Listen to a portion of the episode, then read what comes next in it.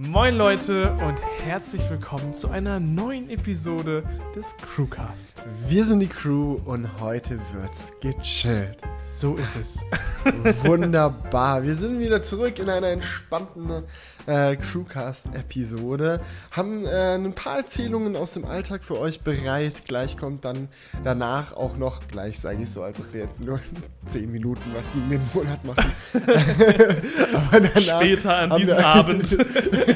Des Weiteren wird dieses Programm noch folgenden Punkt für Sie beinhalten. Um 21.15 Uhr folgt dann haben auf jeden Fall noch einen weiteren Punkt, wo wir noch ein bisschen drüber quatschen wollen, was im Bereich autonomes Fahren abgeht. Sollten Automobilhersteller ihre eigenen Infotainment-Systeme ähm, anbieten, entwickeln oder lieber mit Zulieferern arbeiten, weil da habe ich mich tatsächlich in letzter Zeit mehr mit auseinandergesetzt, als mir lieb war.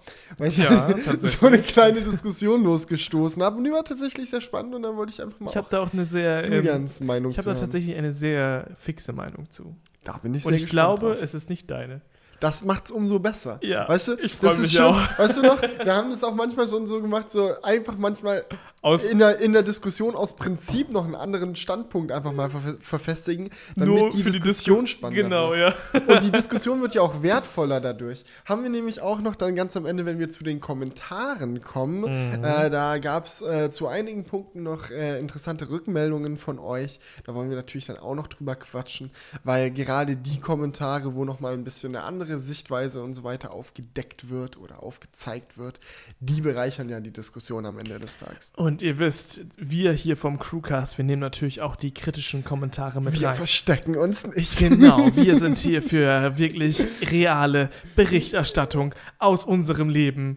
Okay. Und der Welt der Technik. Und damit fangen wir jetzt an. Was ging die Woche?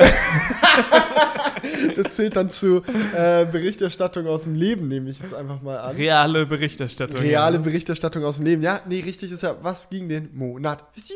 Ähm, diesen Monat ging tatsächlich bei mir unglaublich viel. Mein Leben steht auf dem Kopf, Julian. Und jetzt bin ich damit beschäftigt, das wieder gerade aufzustellen. Ja, ich bin mal gleich sehr gespannt. Ich werde mir nämlich gleich mal seine private Wohnung ähm, ansehen. Ich bin mal sehr gespannt, wie so der Baufortschritt oder Baufortschritt.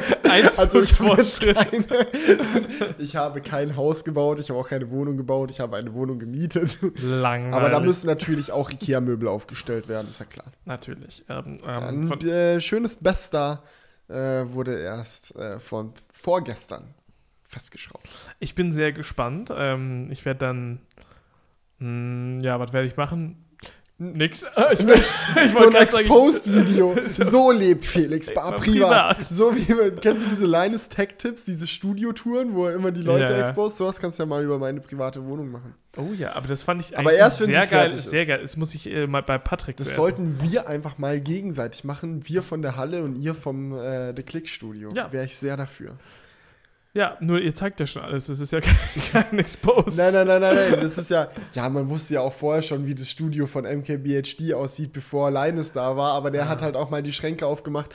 Ähm, ja, das kann man jetzt natürlich aus dem Kamerawinkel äh, glücklicherweise nicht sehen. Oh, deine Müllschublade. Hier, also hier diese Schublade zum Beispiel, ah, kann man perfekt nicht sehen aus dem Kamerawinkel. Ist voller Aufgeräumt. dreckiger Wäsche.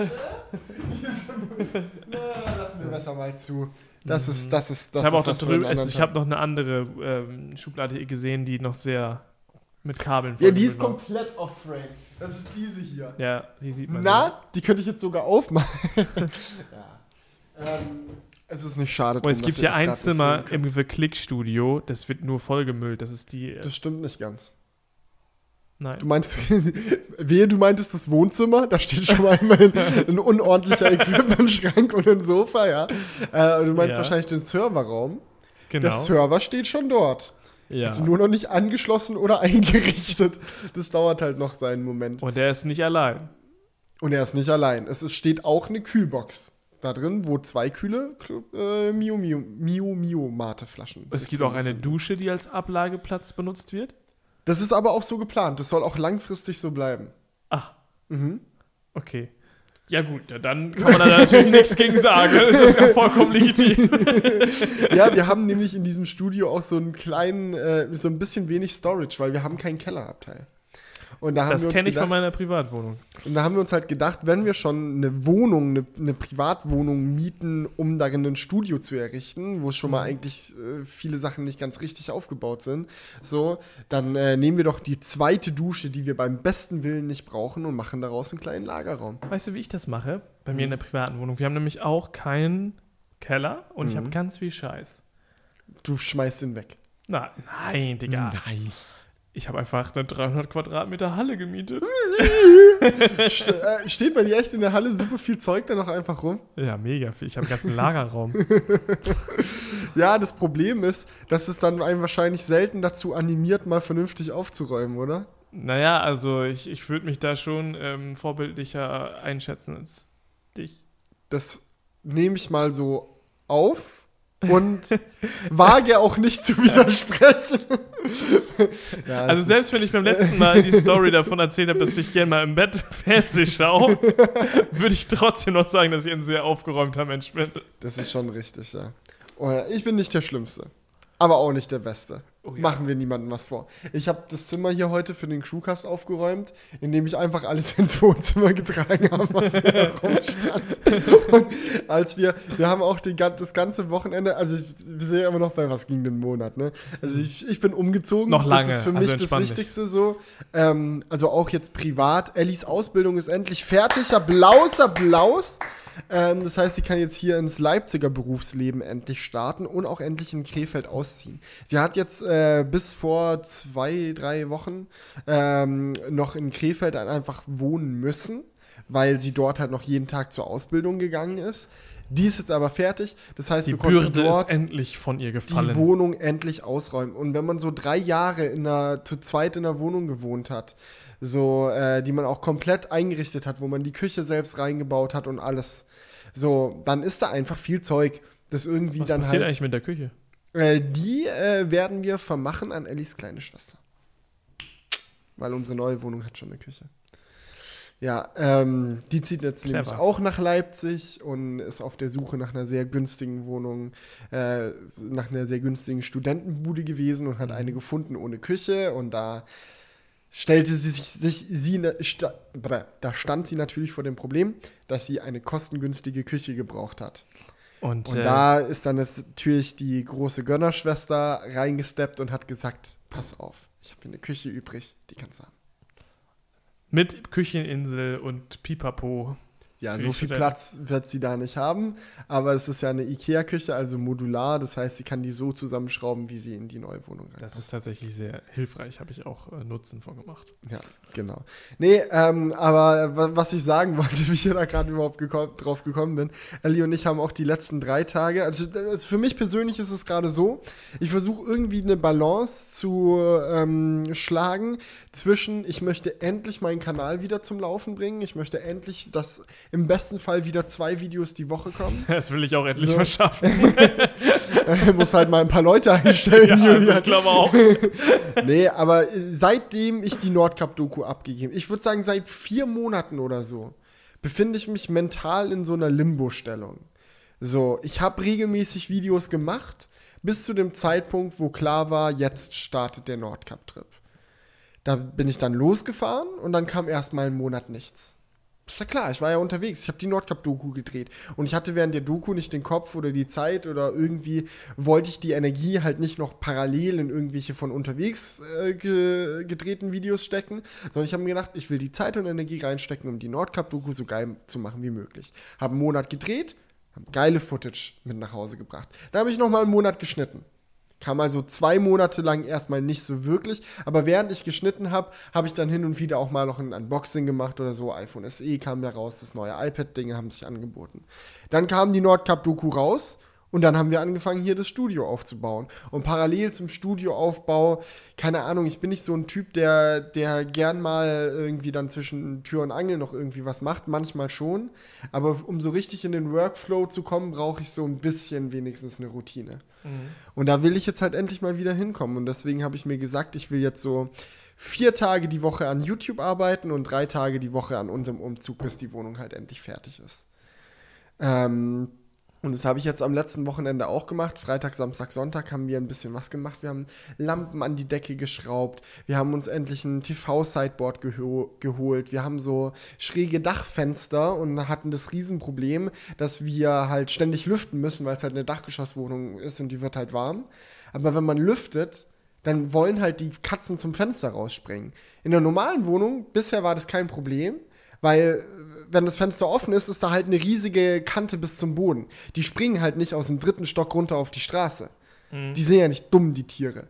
Aber bei so einem Dachschräge, weißt du, bei so einem Dachfenster, da ist halt der Sprung ganz leicht, um mal dann auf den Dachziegeln spazieren zu gehen. Und da haben wir zum Beispiel auch solche ähm, Plissés tatsächlich geholt mit so Netzen, damit man die halt einfach runter machen kann und das Fenster aufmachen kann, ohne dass eine Katze rausklettert. Und lauter solche Sachen haben wir in den letzten äh, Tagen halt gemacht. Und ähm, das Gästezimmer zum Beispiel, in dem du dann schlafen darfst, Julian, das wurde dann immer un unaufgeräumt, weil wir dann die ganzen Pappmüll von den ganzen Sachen hingepackt haben. Ja, ich wurde erst gelockt mit, wir haben sogar zwei Gästezimmer. Und dann sagte ich, ja cool, das ist ja richtiger Luxus. Und dann hat er mir so ein Bild von so einem vollgemüllten Gästezimmer geschickt. Und ich so, ja, okay, reicht auch.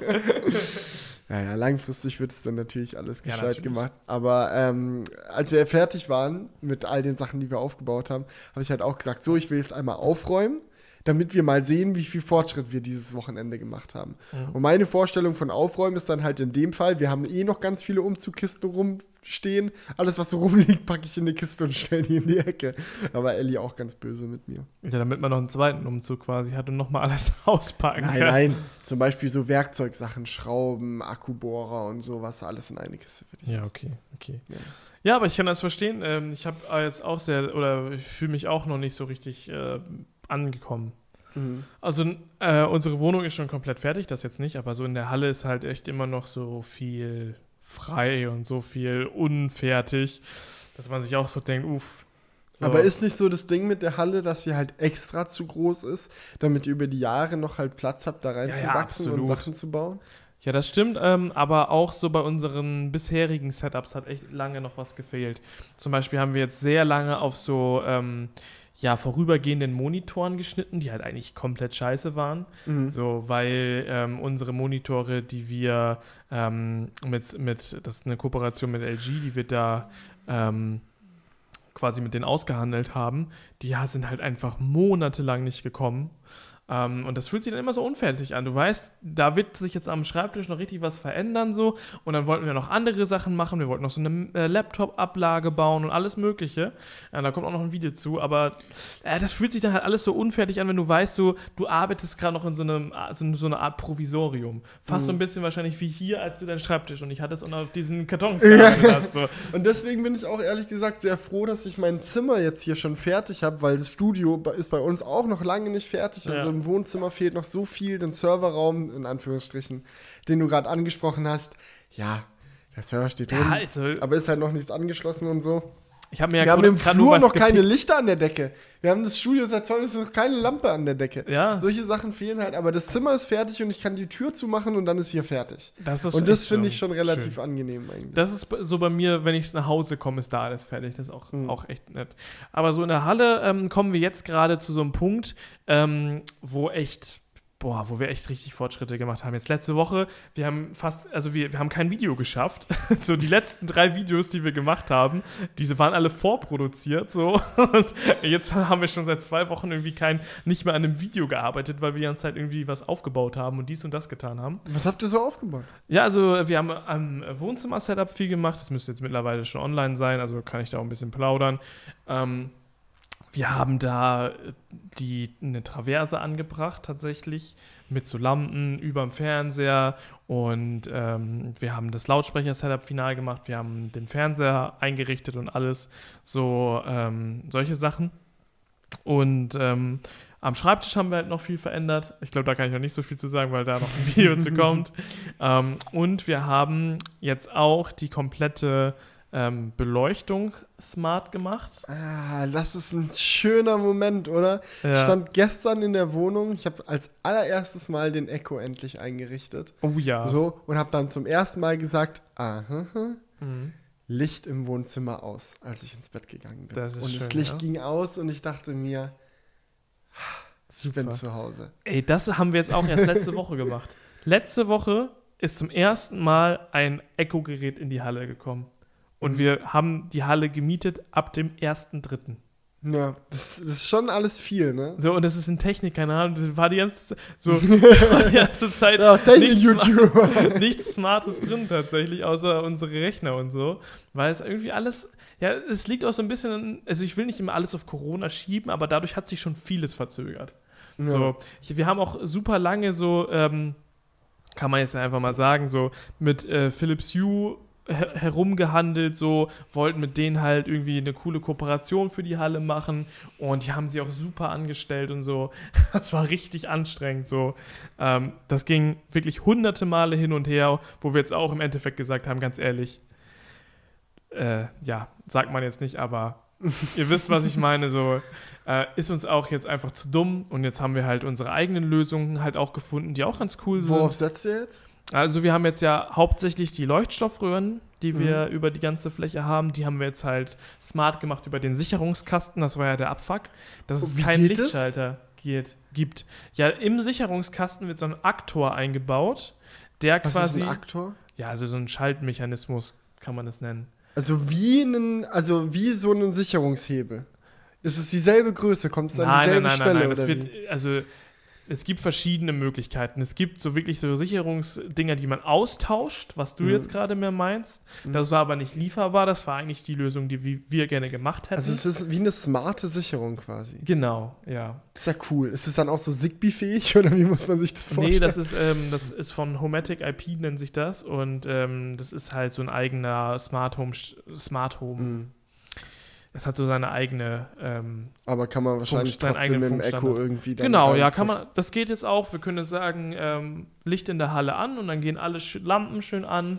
Also, das ist schon echt geil. Da hatten wir auch echt ähm, kompetente Hilfe aus Ostfriesland von Echt? einem Kollegen, ja, der uns dabei geholfen hat, weil so im Sicherungsstrang rum, rumzuschrauben ist schon echt was anderes als eine smarte Glühbirne. Ja, ja, und das Ding ist, wenn du am Sicherungskasten schraubst, kannst du ja nicht einfach die Sicherung ausmachen.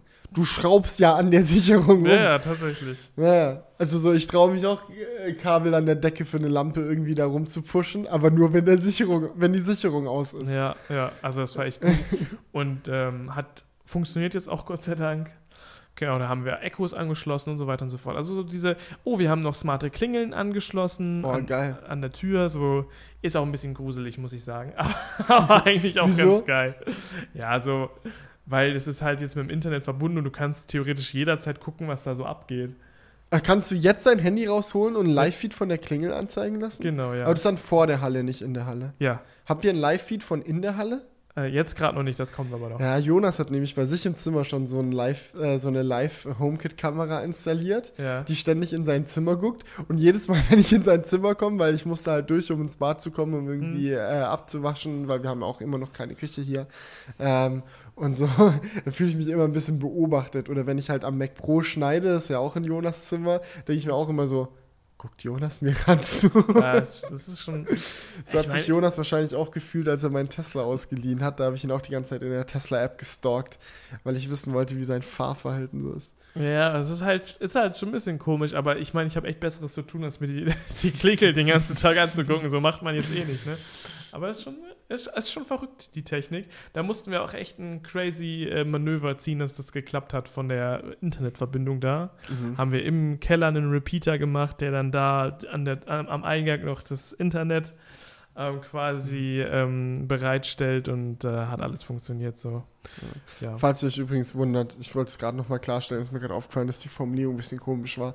Ich habe nicht sein Fahrverhalten kontrolliert nach dem Motto, fährt der Junge jetzt zu schnell, sondern eher so, weil ich wissen wollte, wo er lädt und so, weil er halt Routen lang gefahren ist, die ich noch nie gefahren bin. ja, alles gut.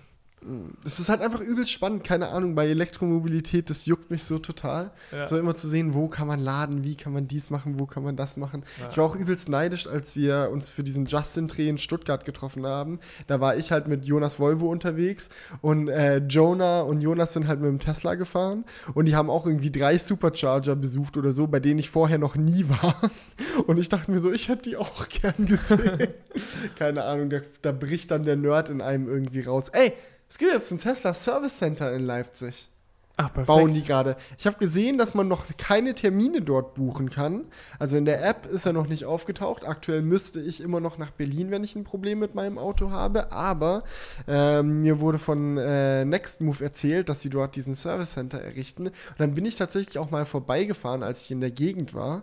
Und äh, sieht schon relativ fertig aus. Also die haben so äh, schon so äh, Gl- äh, Milchglasfenster, wo dann so ähm, in, durchsichtig so das Tesla-Logo dann schön schick drauf ist. Die haben schon so eine fette Tesla-Flagge stehen, drei Autos auf dem Hof, ein Model 3, ein Model S und ein Model X. Schön sauber geputzt, schön mit Schild daneben, dass man weiß, was es ist. Und ich glaube, man wird da auch Probefahrten machen können. Also ich bin schon gespannt, was sie da aufbauen. Ja, das ist ja perfektes Timing. Ja, komme ich zurück in die Stadt, bauen sie direkt den Service Center. Ja. Nee, aber Ja. ich glaube, da hat man schon so eine imaginäre Karte in seinem Kopf, ne, mit äh, Superchargern dann irgendwann. Ja, ja, total. Und die sind ja auch alle anders. Also es gibt zum Beispiel einen Supercharger, den ich nach Möglichkeit immer meide. Das ist der bei Magdeburg, weil der hat einfach nicht, der hat einfach nicht die Leistung, die er angibt. Ja. Ich weiß nicht, was das ist. Das ist der einzige Supercharger, den ich kenne, bei dem das so ist. Aber da steht 120 kW dran. Stöpselst du an, bringt der nur 80. Und ich denke mir so, ach, ich lade doch jetzt hier nicht mit 80 kW. Nee, jetzt mal ehrlich. Ja. Also würde ich jetzt Also so schnell haben wir- unübertrieben, 80 kW muss ich nicht laden. Ja, also so schnell lädt ja vielleicht nur ein Poster, ey. Pff, Digga, Polestar lädt mit 150 kW. ja, in der Spitze. Ja, in der Spitze. Also als ich mit dem geladen habe, war es eher so 80 kW. Wie Dann. viel Prozent Akku hattest du? Ja, da hatte ich so 40, 50 Prozent vielleicht, weiß ich nicht mehr. Oder Hm. zwischen 80 und 90 kW. Na. Naja, aber das war eh noch ein bisschen buggy alles. Ähm, was wollte ich sagen? Ach ja, hier, apropos Warte, ich habe sogar noch Fotos davon. imaginäre Blitzer. Habe Das ich hab, interessiert, weißt du, das interessiert mich sehr, weil ich habe eine Ladekurve vom Polestar 2 von uns fotografiert und jetzt interessiert Mhm. mich, wie das tatsächlich war, weil das ist jetzt natürlich tatsächlich sehr spannend, ob die bei also er ist relativ schnell unter 100 gedroppt auf jeden Fall. So, dann gucken wir mal, weil ich habe Nein! Ah, shit, ich habe nur die Ladekurve vom Tesla fotografiert, natürlich. Ja, gut. Na, dann müssen wir, müsste, müsste man mal bei Jonas gucken. Ey, aber ich habe auch so eine imaginäre Blitzerkarte tatsächlich. Ah, ich habe auch eine nicht imaginäre. Äh, Das ist aber nicht legal. Meine imaginäre auf die gucke ich Blitzerkarte. natürlich nur, wenn ich nicht fahre. Ist na, während der Fahrt verboten. Ja, okay. Dann ist es wieder legal. Ich benutze meine auch beim Fahren und das ist legal. Ah. Weil ich wusste, als ich hier heute in, äh, in Leipzig eingefahren bin, genau wo der Blitzer steht. Obwohl Mhm. ich jetzt einmal da vorbeigefahren bin. Aber hast du natürlich eh nicht gebraucht, die Informationen, weil du die ganze Zeit nur die es ist einfach nur, Geschwindigkeit- es ist einfach nur ein Interesse, was ich habe. Es Ja. interessiert mich einfach, wo die stehen. so, ich wink dann immer gern. Ja, ja, die, die, die Blitzer. da muss man hier manchmal aufpassen. Ähm, Ja, aber was, was Mhm. ging sonst noch so? Ja, Umzug war halt, war halt ein sehr dominantes Ding. Also da gehört halt auch echt viel dazu. Ich meine, wir mussten ja nicht nur irgendwie hier äh, eine Matratze rübertragen und let's go, sondern halt auch die ganze alte Wohnung auflösen. Wir haben zum Beispiel einen riesigen Kleiderschrank gehabt, den kannst du so groß wie der ist. Also so ein Kleiderschrank für zwei Personen halt, so ein Schiebetür-Kleiderschrank, den musst du halt komplett auseinanderbauen. Und keine Ahnung, ich bin so ein Typ, klar kann man auch irgendwie so ein Umzugsunternehmen oder so beauftragen, um sowas zu machen, aber ich will sowas einfach selber machen. Ich finde es irgendwie, keine Ahnung. Das ist so ein, so eine, also jeder kann es natürlich machen, Ja. wie er will, Es so, aber das ist so ein Level an Dekadenz, wo ich mir denke, das will ich, das, so, ah, Das, das, kannst du das mit will ich 40 nicht. machen oder 50. Da kannst Da, du da bin ich noch nicht. Weißt Ja. du, ich bin, ich bin 26, wenn ich umziehe, baue ich meinen Scheißschrank selber auseinander. Richtig so. Egal, ob ich irgendwie die Zeit besser mit YouTube-Videos machen oder so verbringen könnte, so ist mir Bums.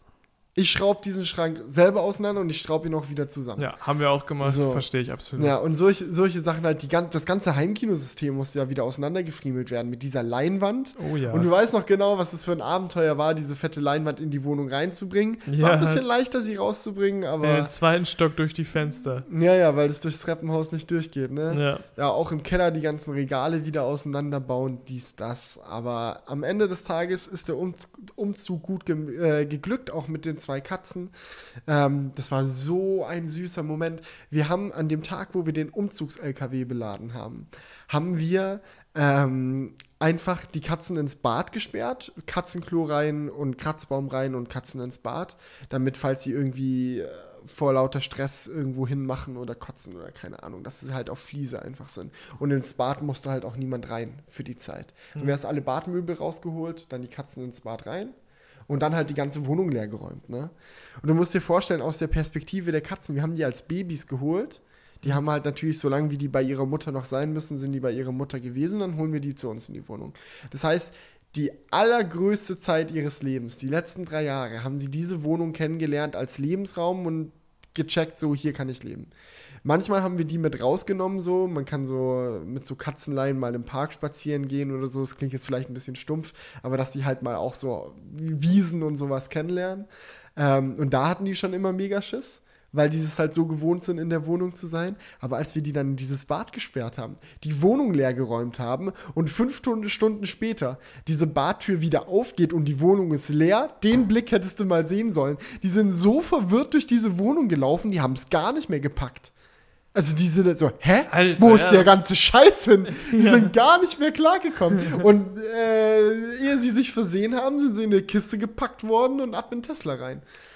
Also Ja, das natürlich so eine Transportbox, natürlich Kiste klingt jetzt asozial. So eine Ab in den Katzentransportbox. Karton und dann rein in den Kofferraum. Aber äh, schön noch ein Loch rein, damit sie Luft kriegen, aber, aber schon mit, nee, so eine Katzenkiste halt, so, weißt du, so ein Korb. Ja. und, so, und dann äh, sind wir hier halt angekommen in Leipzig. First thing they know, werden schon wieder ins Bad eingesperrt, bis wir alle Möbel hochgetragen haben. Oh Mann. Das war schon, war schon ein Abenteuer, aber, aber war cool. Ich bin noch in ein kleines Fettnäpfchen getreten. Das war vielleicht peinlich. Am zweiten Tag nach dem Umzug sind wir so äh, rausgegangen, um so Brötchen fürs Frühstück zu holen. Und wir gehen so zur Haustür raus. Und da steht vor der Haustür so ein Typ, den ich noch nie vorher gesehen habe. Fällt so mit der Hand in die Tür und hält die so auf. Und der sah schon so ein bisschen komisch aus und so und hat so die Tür aufgedrückt und guckt uns so an. Und wir so, äh, nein, machen so die Tür zu. Also wir haben ihn nicht in den Flur gelassen sozusagen, weil ich dachte mir so, was will der jetzt, weil er schon so progressiv da rein ist. Ja. Weißt du, nicht so, ah, schönen Tag, danke und geht dann rein, sondern Ja. so, boom, schnell die Tür aufhalten, bevor sie zufällt. Ja. Das war mir so ein bisschen suspekt, dann habe ich halt die Tür zugemacht. So, weil die Situation es erlaubt hat. Also ich habe jetzt nicht diese, äh, ihn so rausgedrückt oder so, sondern. Das war die ähm, Eingangstür, nicht die Wohnung. ja, ja, die Eingangstür, Okay. nicht die Wohnungstür. Ja, Eingangstür ins Haus, ins Treppenhaus. Und ich habe halt die Tür zufallen lassen, obwohl ich gesehen habe, dass er da reinspringen will. Mhm. Ja. Und äh, dann sagt er so, ah, naja, jetzt ist sie zu. Und ich so, ja, ja, jetzt ist sie zu. Und dachte mir so, uh, gut, dass er nicht reingekommen ist, weil der Typ mir einfach ein bisschen unsym nicht unsympathisch, aber unheimlich vorkam, so wie er da reingesprungen ist. Mhm. Und ähm, dann sind wir halt so einkaufen gegangen. Und als wir so weglaufen in Richtung zum Bäcker, habe ich mich noch so ein paar Mal umgeschaut und sehe so, wie dieser Typ die ganze Zeit so irgendwie an dem Haus entlang schleicht und so in die Kellerfenster reinguckt. Ja. Und ich denke mir so, okay. Genau so sehen typische Kellereinbrecher in Leipzig aus. Weil ich sag's dir, wie es ist. In Leipzig wird schon hin und wieder mal in so einen Keller eingebrochen. Die meisten Keller in Leipzig sind halt so marode Keller, wo so einfach so Holzgatter davor sind. Sobald du ins Treppenhaus kommst, bist du im Keller drin. Du kannst jede Kellertür easy eintreten. Und wenn da keine Sau ist, das hört auch niemand. Also es ist alles so marodes Zeug. Und dann kannst du da gerne einfach mal alles mitnehmen, was du mitnehmen willst. Das war bei mir in der alten Wohnung so, wo ich in Leipzig gewohnt habe, im Täubchenweg. So ist jetzt in der neuen Wohnung, habe ich mir gedacht, kann ja wahrscheinlich auch so sein. Und von Freunden, Verwandten hört man immer mal Stories. Ja, ein Keller wurde eingebrochen. Mhm. Und ähm, dann habe ich mir halt gedacht, so wie der da reinguckt und so, ich gehe mal zurück und frag den mal, was er da will. Mhm. Ja, weil ich dachte mir so, im Zweifelsfall lieber einmal zu viel als einmal zu wenig nachfragen. Gehe so zu dem hin und sag so, Entschuldigung, ähm, ich möchte jetzt nicht zu nahe treten, aber was willst du eigentlich hier in dem Haus? So, äh, wir haben hier manchmal Probleme mit Einbrechern, so, ich wollte nur fragen, so, Bist du einer? Also, Nee, nee. ja, ich wollte hier einbrechen. nee, nee, Entschuldigung, ich wollte dir nicht zu nahe treten, aber ich wollte mal von dir hören, was du hier willst. Ja, okay. Weißt du, weil wenn er kein Einbrecher ist, hat er ja eine gute Erklärung, warum er da ist. Wieso? Er kann ja sowas sagen wie, ich besuche einen Freund oder so. Mhm. Ja? Und dann sagt er so, ja, ich helfe einem Freund, äh, noch die letzten Sachen aus dem äh, Keller zu holen. Ich so, hm. Ah, du willst also Sachen aus dem Keller holen. Das ist das Einzige, was ich gehört habe. Und, er so, und wo ist dieser Freund? Und der so, ja, ähm, der kommt gleich. Und ich so, na gut, dann hoffe ich mal, dass er bald kommt. Und gehe halt wieder, ja. Ich habe ihn gefragt, mehr kann ich ja jetzt auch nicht machen. Gehen wir zum Bäcker, holen Brötchen, kommen zurück. Fährt ein Auto an uns vorbei, so ein, oh, so ein äh, Transporter, so ein VW-Bus. Auf dem Beifahrersitz, der Typ, den ich vor der Tür getroffen habe. Auf dem Fahrersitz unser Vormieter, der die, unsere Wohnung vor uns hatte. Ja. Und er guckt so zu uns rüber, winkt so, hey, Felix und Ellie. Und ich so, oh, hi. So, hält an, steigt so aus, na, alles cool bei euch? Und wir so, ja, wie habt ihr euch eingelebt in die Wohnung? Und wir so, ja, war schon so mega unangenehm, die Situation. Und er so, du sag mal, mein Kumpel erzählt hier gerade was von wegen, er wurde von einem Einbrecher gehalten oder so. Weißt du, was da los war? Und ich erzähle ihm halt so, ja, sorry, ich kannte den nicht, der hat so die Tür aufgehalten, das war mir ein bisschen unheimlich, ich habe lieber doppelt nachgefragt. Und er so, ja, nee, nee, nee, das ist ein guter Kumpel von mir, wir haben nur noch mein Fahrrad aus dem Hinterhof geholt, das war da noch angeschlossen. Und er hat mir dabei geholfen. Und ich so, peinlich. Also das war schon. Ach, so, aber ist doch eigentlich einfach verständlich. und der Typ, während ich mit unserem Vormieter geredet habe, saß der Typ die ganze Zeit so auf dem Beifahrersitz und guckt so grimmig zu uns rüber. Ich so, ah, ah. Ey, aber ich habe an der Stelle auch eine richtig peinliche Story. Hau raus. Also, also es war jetzt nicht vor fremden Leuten peinlich, sondern so vor meiner Freundin peinlich, ja? Okay, ich bin gespannt. Weil die Sache ist, die ich muss da ein bisschen weiter ausholen, aber ist eigentlich auch mega lustig, deswegen will ich es unbedingt erzählen. So. Ähm, ich werde häufiger mal im Auto erkannt. Also das hatte ich bestimmt schon 10 Mhm. ja, ja, 10 kenn bis ich. Ich meine, 20 gerade mit den Crew-Nummernschildern und so. ja, ja, kennt das. also und dann noch roter TT ist auch nicht so ein mega alltägliches Auto so Mhm. und ich hatte es wirklich schon häufiger, dass Leute so zum Beispiel auf der Autobahn ähm, dann irgendwie so gezeigt haben, hallo, dies, das Mhm. und so. Also deswegen ist das schon etwas, was mal passiert. So. Mhm. Ja. Und es gibt häufiger mal die Situation, wo man denkt, okay, der hat mich gerade erkannt. Oder so Mhm. Leute, die einen richtig beim Überholen oder so richtig dumm angucken oder so. so. Oder so rübergucken. Nochmal, nochmal. Oh! Ja, genau. ja, und deswegen, ich bin dann letztens so durch die Stadt gefahren äh, mit meiner Freundin und ähm, sie saß so auf dem Beifahrersitz und es war so eine Straße, die so zweispurig war. Und dann sind wir an so einer Ampel lang gefahren und dann fuhr neben mir so ein Bulli voll mit jungen Leuten. Also so, wo man denken würde, ja, die könnten wohl YouTube-Videos gucken, passt so. so. Und die gucken schon so und gucken schon so. Und ich denke so, und, ich sag, und dann geht wieder aber die Ampel grün, bevor sie was machen können. Und ich fahre halt wieder los. Und die fahren halt so hinterher. Und ich sage so zu, zu Ina, die haben mich safe erkannt. so, weil, weil man hat auch schon so gemerkt, die wollten schon so das Fenster runterkurbeln und so. Ich glaube, die hatten sogar schon angefangen, aber dann bin ich halt weggefahren. oh. Und äh, Undankbares. ja, dann kam die nächste Ampel, war auch wieder rot und die kam wieder neben uns. Mhm. Und dann saß da so ein, so ein Mädel auf dem Beifahrersitz von diesem vollen Bulli Mhm. und kurbelt so das Fenster runter und sagt, macht so zu mir, kurbel auch das Fenster runter. Ich denke so, ja, safe, ich kurbel so das Fenster runter und sie so zu mir, ey, dein Tankdeckel ist offen.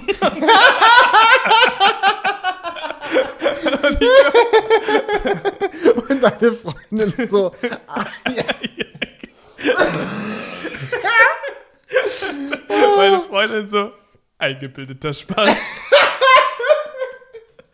Aber ich kenne diese Situation, ich kenne das wirklich so. Das ist auch so ein Blick, so, gerade in Leipzig haben wir das jetzt immer öfter, weil die Leute einfach wissen jetzt so, dass wir in Leipzig sind so und wir äh, laufen halt schon auch gerne mal hier einfach über die Kali oder so und dann sieht, sehen dann manchmal Leute, es ist halt immer dieser, dieser Blick, so wenn jemand einem so nachguckt. Man Ja. vermutet es direkt, weil es einfach hin und wieder passiert. Und dann sowas ist natürlich das Lustigste, Gold, was ey. passiert. Pures Gold. Ja. Ja. Und, äh, und ich dann so, ja, danke.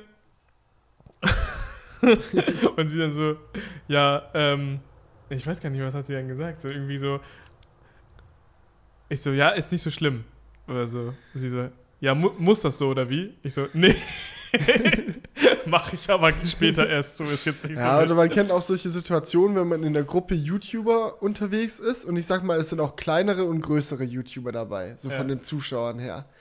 Kommt es auch hin und wieder mal zu einer Situation, dass ein Zuschauer jemanden aus der Gruppe erkennt, aber jetzt nicht den größeren YouTuber, sondern den kleineren. Ja. So, und das ist auch immer super lustig, wenn man irgendwie so dann so in der Gruppe unterwegs ist und irgendwie so, ich sag einfach mal, wir hatten zum Beispiel die Situation, wo wir bei, mit Justin beim Dreh waren, da kam halt jemand, der wollte mit Jonah ein Foto machen. Und es Ja. war einfach super lustig, weil wir so zu, zu dritt an der, äh, zu viert an der Tanke standen, ne? So Justin, ich, Jonas und Jonah. Und dann kommt halt der Typ, Jonah, können wir ein Foto machen?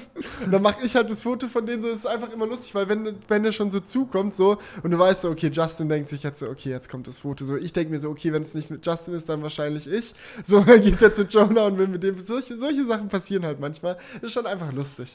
Ja, Immer, absolut. immer wieder äh, ein humorvoller, eine humorvolle Ich fand es Situation. danach auch einfach sehr lustig, so, weil es Mhm. war einfach so, so, ah, na klar, ein, ein kleiner, ein- so, so ein, das war so ein, ich glaube, so ein T5 oder so, T5 voller junger Leute, klar. So. so. So, so was Wackes, so wie de- dein Tankdeckel ist offen. Dein TÜV ist abgelaufen, ja, danke. Ah, Äh, na gut. na gut, widmen wir uns mal unserer großen Diskussion heute, sage ich jetzt einfach mal. Ähm, wir sind ja beide den Polestar 2 gefahren. Wir haben auch beide schon im letzten Crewcast darüber gequatscht. Aber es gibt einen Aspekt an dem Auto oder einen Denkanstoß, sage ich mal, den dieses Auto losgetreten hat, wo wir einfach mal noch ein bisschen genauer drüber diskutieren sollten. Ich hatte ja auf meinem Kanal ein Video über Android Automotive gemacht. Das Betriebssystem, das auf dem Polestar 2 läuft, programmiert und bereitgestellt von Google mit einer Skin von Polestar. Und in meinem Video habe ich relativ deutlich gemacht, dass ich das eigentlich sehr cool finde. Dass äh, eine Firma, die sich wirklich gut mit Software auskennt, mal da reinsteppt und sagt, wir machen jetzt gutes Auto-Infotainment. Ihr alle, die Autos baut, baut mal weiter Autos, das könnt ihr gut. Aber guckt ihr zum Beispiel mal Volkswagen mit dem ID3 an. Software scheint nicht eure Stärke zu sein. Guckt ihr mal an, wie bei manchen Autonavis auch heute noch die Karte ruckelt.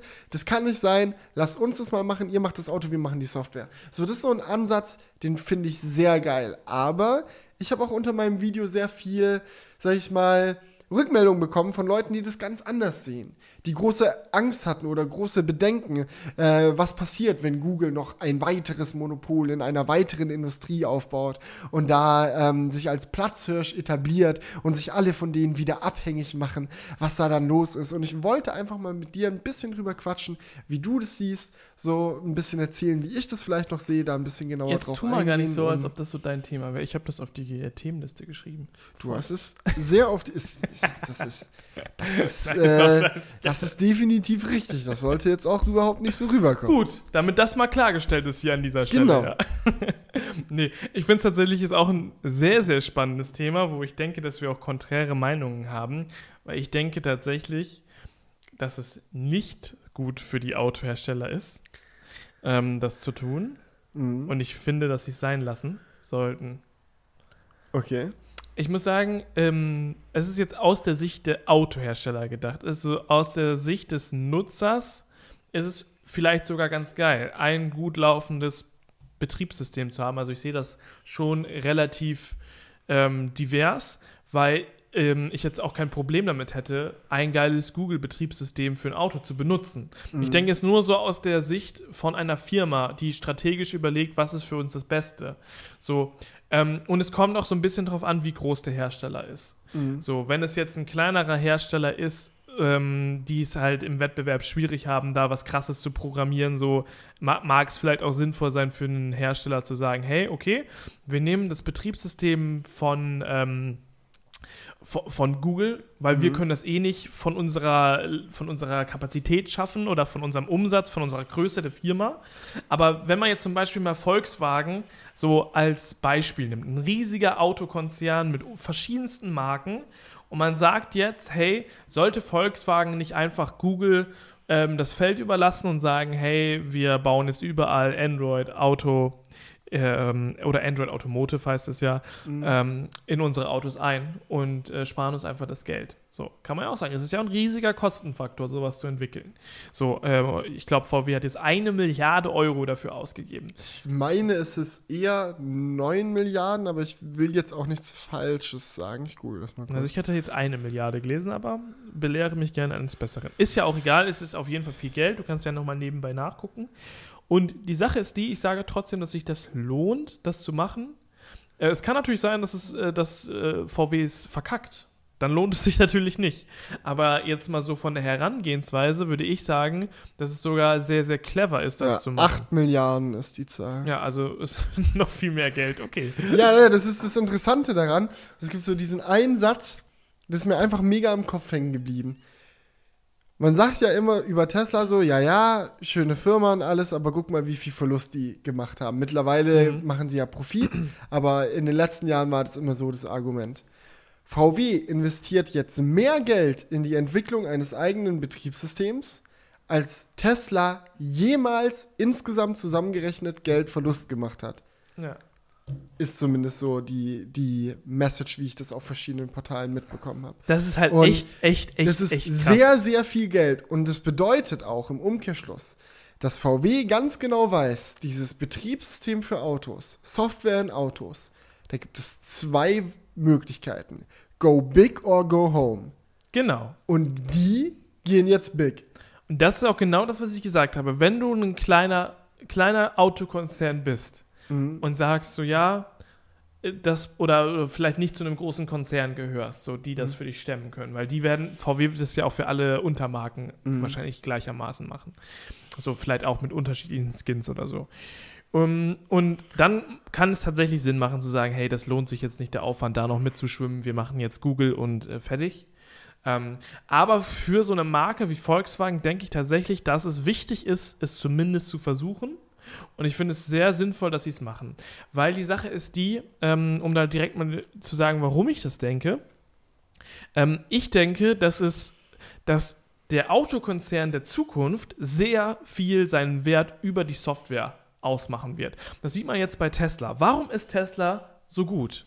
Einmal, weil sie einfach geile Akkus bauen. Das ist einmal der Hauptpunkt, warum sie geil sind. Und der zweite Punkt ist für mich eben die Software, die Intelligenz, die die Autos haben. Ihr Tesla ist nicht so viel wert, weil sie eine coole Karosserie bauen oder, äh, keine Ahnung, ein schönes Fahrwerk. haben oder irgendwie sowas. Das ist Bullshit. Das ist überhaupt nicht deren Wert. Deren Wert ist die Akkutechnologie und die Software. Und die Software ist halt ein großer Bestandteil in der Zukunft, was das Auto ausmachen wird. Und den komplett aus der Hand zu geben, ähm, halte ich für, ja, gerade für so, eine großen, für so einen großen Konzern wie Volkswagen einfach für ein bisschen riskant, weil sie haben nicht die Akkus, das können sie noch nicht machen, da müssen sie noch aufholen. Volkswagen hat da schon äh, Pläne. Ich glaube, die bauen auch schon. sehr, sehr wild dabei äh, mit Zellfertigung. Und also man kann über Volkswagen viel sagen, aber aufholen, so was das Aufholen auf in der Fall. Akkutechnologie angeht, so da sind die schon, es ist auch eine der wenigen Konzerne, die so gecheckt haben, es reicht nicht hier die äh, Zellen dann in-house zusammenzuschrauben, wir müssen die auch selbst herstellen. Genau, ja. Und das sind eben diese beiden Punkte, die ich sehr wichtig finde für den Automobilhersteller der Zukunft. So, gerade wenn es zu einer Zukunft kommt, was ich für sehr, sehr, sehr wahrscheinlich halte, wo alle Elektroautos fahren. Und ähm, wenn das so eintritt, wird sich das auszahlen, meiner Meinung nach, in Akkutechnologie und Software zu investieren. In Software zu investieren macht so oder so Sinn. Selbst wenn wir alle irgendwann Wasserstoffautos fahren sollten, ist ja egal. Aber die Software wird auf jeden Fall mega wichtig, selbst für Verbrenner. So, ähm, und dementsprechend halte ich es für wirklich sehr, sehr sinnvoll, da das Geld rein zu investieren und sich da nicht von anderen ähm, Marken abhängig zu machen. Denn wenn sie jetzt das mit Google machen würden, wäre es zwar billig, klar, aber sie wären auch immer davon abhängig, ob Google jetzt Geld darin investiert und ob Google das wirklich geil macht und alles. Zum Beispiel, wenn man sich jetzt Polster anschaut, so wir haben ja gesehen, es gibt keine Apps für den, Play, für den Play Store da drauf. Es war ja wirklich mickrig, das Angebot so. Oder es gab noch ein paar Bugs und so weiter. So, Google Maps muss besser gemacht werden. So. Und was machen sie jetzt, wenn Google da einfach ein bisschen ähm, Pimmelt. ja, rumpimmelt und sagt so, ja, das ist jetzt 2020 nicht so das Ziel für uns, äh, wir schreiben es mal auf Agenda 2022. Dann sitzen die auf dem Trockenen. So, das ist halt einfach dann, da, das gibt man halt komplett aus der Hand. Und wenn du halt ein geiles Produkt machen möchtest, da gehört dann irgendwie in Zukunft auch die Software dazu. Und deswegen glaube ich schon, dass es äh, wichtig ist äh, für einen Autokonzern da, also zumindest wenn man groß ist und es machen kann, wie Volkswagen ja nun mal auch groß ist, dann das auch auszuprobieren. Ich sag mal so, ich würde dir wahrscheinlich dann komplett zustimmen, so, oder ich stimme dir zumindest auch zu, wenn ich jetzt selbst Volkswagen wäre und über die Zukunft von meinem Konzern entscheiden müsste, dass es eine sinnvolle Sache ist, da rein zu investieren. Das Ding, was ich halt aber bei der ganzen Sache betrachte, ist, dass gerade ein Konzern wie Volkswagen auch in der Vergangenheit ein großer Fan von Kooperationen war, sage ich mal. So ein Konzern wie Volkswagen arbeitet extrem viel mit Zulieferern zusammen. So ist eigentlich eher, wenn man es ganz böse sagen will, sind sie eigentlich ein Organisationsunternehmen. So, die verschiedene äh, Subunternehmen haben, die Bauteile fertigen und dann bauen die das alles zusammen und schauen, dass am Ende orchestriert da ein Auto bei rauskommt. Manchmal funktioniert es besser, manchmal funktioniert es schlechter. Beim ID3 hatten sie ganz große Probleme hinzubekommen, dass diese ganzen Teile von den ganzen Zulieferern überhaupt miteinander sprechen können. Ähm, aber am Ende des Tages ist es so ihre Herangehensweise häufig, halt von allem irgendwo das Beste zu suchen und es zu einem guten Auto zusammenzuschrauben. Und ich stimme dir 100% zu, dass Software ein sehr, sehr wichtiger Teil ist. Ich kann mir aber auch vorstellen, dass äh, die Software, die man auf einem Auto haben kann, auf dem ein Betriebssystem läuft, dass sich alle Autos teilen. Oder zumindest sagen wir mal die Hälfte der Autos teilen. Wir müssen ja jetzt nicht so. Am Ende des Tages, so fände ich die optimale Situation, wenn es eigentlich so drei große Betriebssysteme für Autos gäbe oder so. Weil ich finde, so zwei ist ein bisschen zu wenig. Ich finde auch iOS und Android so, das ist immer nur so entweder das eine oder das andere. Drei Möglichkeiten wären schon gut. Aber desto größer jeder einzelne Player ist, desto mehr Möglichkeiten hat er halt eben auch. Gerade im Bereich autonomes Fahren. Es ist so, desto mehr gleiche Nenner die Autos haben, desto leichter wird es, dieses autonome Fahren tatsächlich umzusetzen. Desto leichter wird es, auch solche Sachen zu implementieren, wie das Autos untereinander miteinander sprechen. So dass man zum Beispiel dann irgendwann auf Autobahnen Züge bilden kann, weil mehrere Autos ko äh, koordiniert hintereinander mit geringem Abstand langrasen oder so, weil die halt alle über Software verbunden sind und immer wissen, was der andere gerade macht. Lauter solche Sachen könnte man halt besonders dann gut machen, wenn die Plattform groß ist. Volkswagen muss man auf jeden Fall zugute heißen. Sie sind recht groß. Sie haben sehr viele unterschiedliche Marken bei ihnen unterm Hut. Von daher könnte bei ihnen Volkswagen OS schon gut funktionieren. Aber wenn ich mir jetzt zum Beispiel mal BMW anschaue, denke ich mir so, wie geil wäre das, wenn da einfach äh, Android Automotive drauflaufen würde und der Bums geklärt ist. So, weil man merkt allein schon an dieser massiven Summe, 8 Milliarden? Wie viel Geld ist 8 Milliarden? Wie, wie, wie kann es so teuer sein, ein Software-Team aufzubauen, das ein Betriebssystem für ein Auto herstellt? Ja, wenn du dir So, es überlegst. ist so, die ja. müssen von null anfangen mit dem Ding. Google sitzt da mit einem Team voller talentierter ähm, Programmierer, die so ein Android Automotive aus dem Ärmel schütteln können, wenn sie es ernst nehmen. Klar, ich bin voll auf deiner Seite. Die App-Auswahl beim Polestar war kacke. Aber das ist wie bei Windows Phone die Sache. Am Ende des Tages lebt und stirbt so ein App-Ökosystem mit der Frage, wie viele Leute es benutzen. Und wenn halt viele Leute auf Android Auto, äh, viele Hersteller auf Android Automotive aufspringen würden, könnte daraus zumindest für den User was sehr Großartiges entstehen. Und ich glaube, dass äh, ein Hersteller auch in einer sehr glücklichen Position sich wiederfinden kann, wenn er Google die Software überlässt, in Anführungsstrichen. Weil, ähm, naja, es muss, ist ja nicht unbedingt gegeben, dass du diese 8 Milliarden an Kühlschrankwand äh, wirfst und dann ein vernünftiges Betriebssystem da kleben bleibt. So, es kann ja auch einfach schieflaufen, es kann auch nicht Klar, gut werden. absolut. So, und wenn du halt sagen würdest, wir sind jetzt hier unter Zeitdruck, wir wollen jetzt ein gescheites Betriebssystem und wir wollen, dass das Betriebssystem-Ding nicht Geld frisst, bis wir insolvent gehen, sondern wir wollen, dass es läuft und dass wir weiterhin Profit machen können, dann ist es vielleicht auch der richtige Weg zu sagen, wir überlassen die Software den Leuten, die Software machen können und schauen, dass wir ein so geiles Auto wie möglich bauen. Mit einem geilen Fahrwerk, mit geilen Reifen, mit einer geilen Lenkung, mit einem geilen Akku, dass das alles passt. Mhm. So wie Android-Smartphone-Hersteller das ja auch machen. Also, ich bin mir sicher, dass gerade Huawei sehr der Meinung ist, dass es Sinn gemacht hätte, von Anfang an auf ein eigenes Betriebssystem zu setzen Ja, in der aktuellen Situation. Und jetzt sind sie ja auch dran, das zu machen.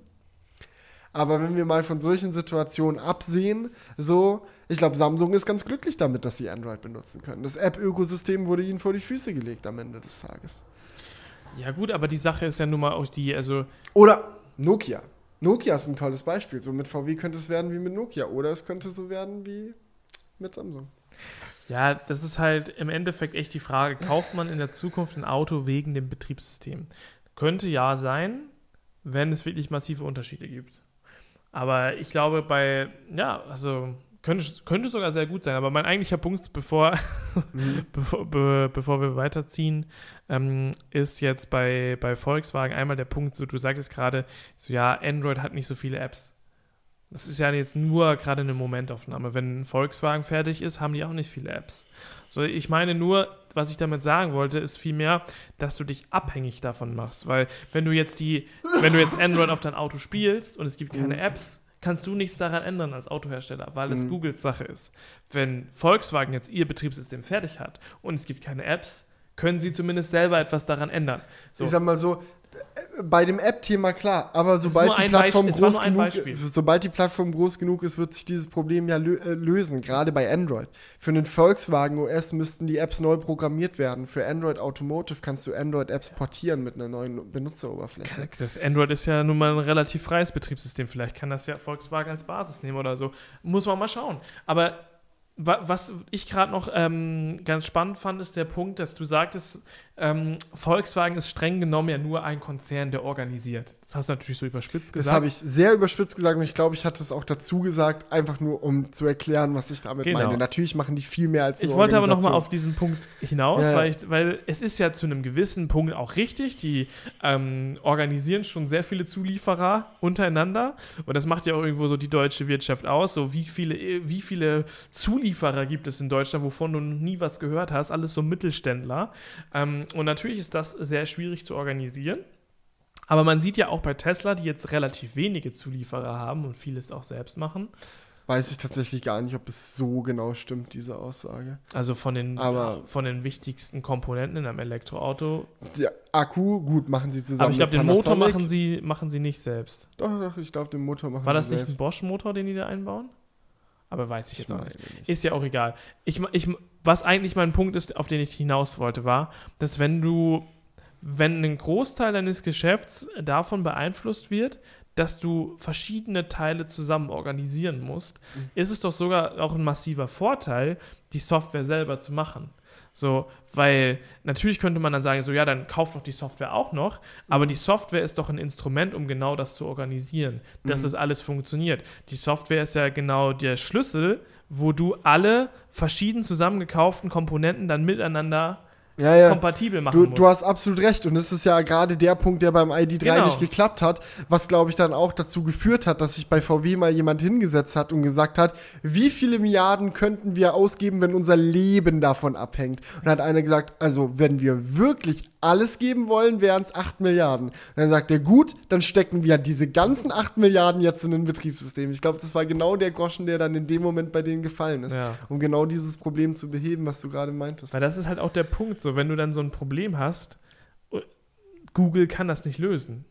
Das ist, äh, ich glaube nicht, nicht, Ja. dass Google sich Und man muss auch dazu sagen, dass Android Automotive aktuell noch gar nicht darauf ausgelegt ist, das zu machen. Genau, das ist ja mehr so wie so ein Zusatzbaustein. Ja, Android Automotive ist ja aktuell zumindest nur ein Infotainment-Betriebssystem, nicht ein Betriebssystem, das die Rückleuchte mit dem äh, Elektromotor und dem Akku und sonst was sprechen lässt. Das ist nach wie vor die Sache des Herstellers. Ich habe nur in meinem Video darüber philosophiert, was wäre, wenn Google sagen Ja. würde, wir machen das jetzt auch noch für euch, so wie Windows zum Beispiel ja auch organisiert, dass die Grafikkarte vernünftig mit dem Prozessor spricht. Ja.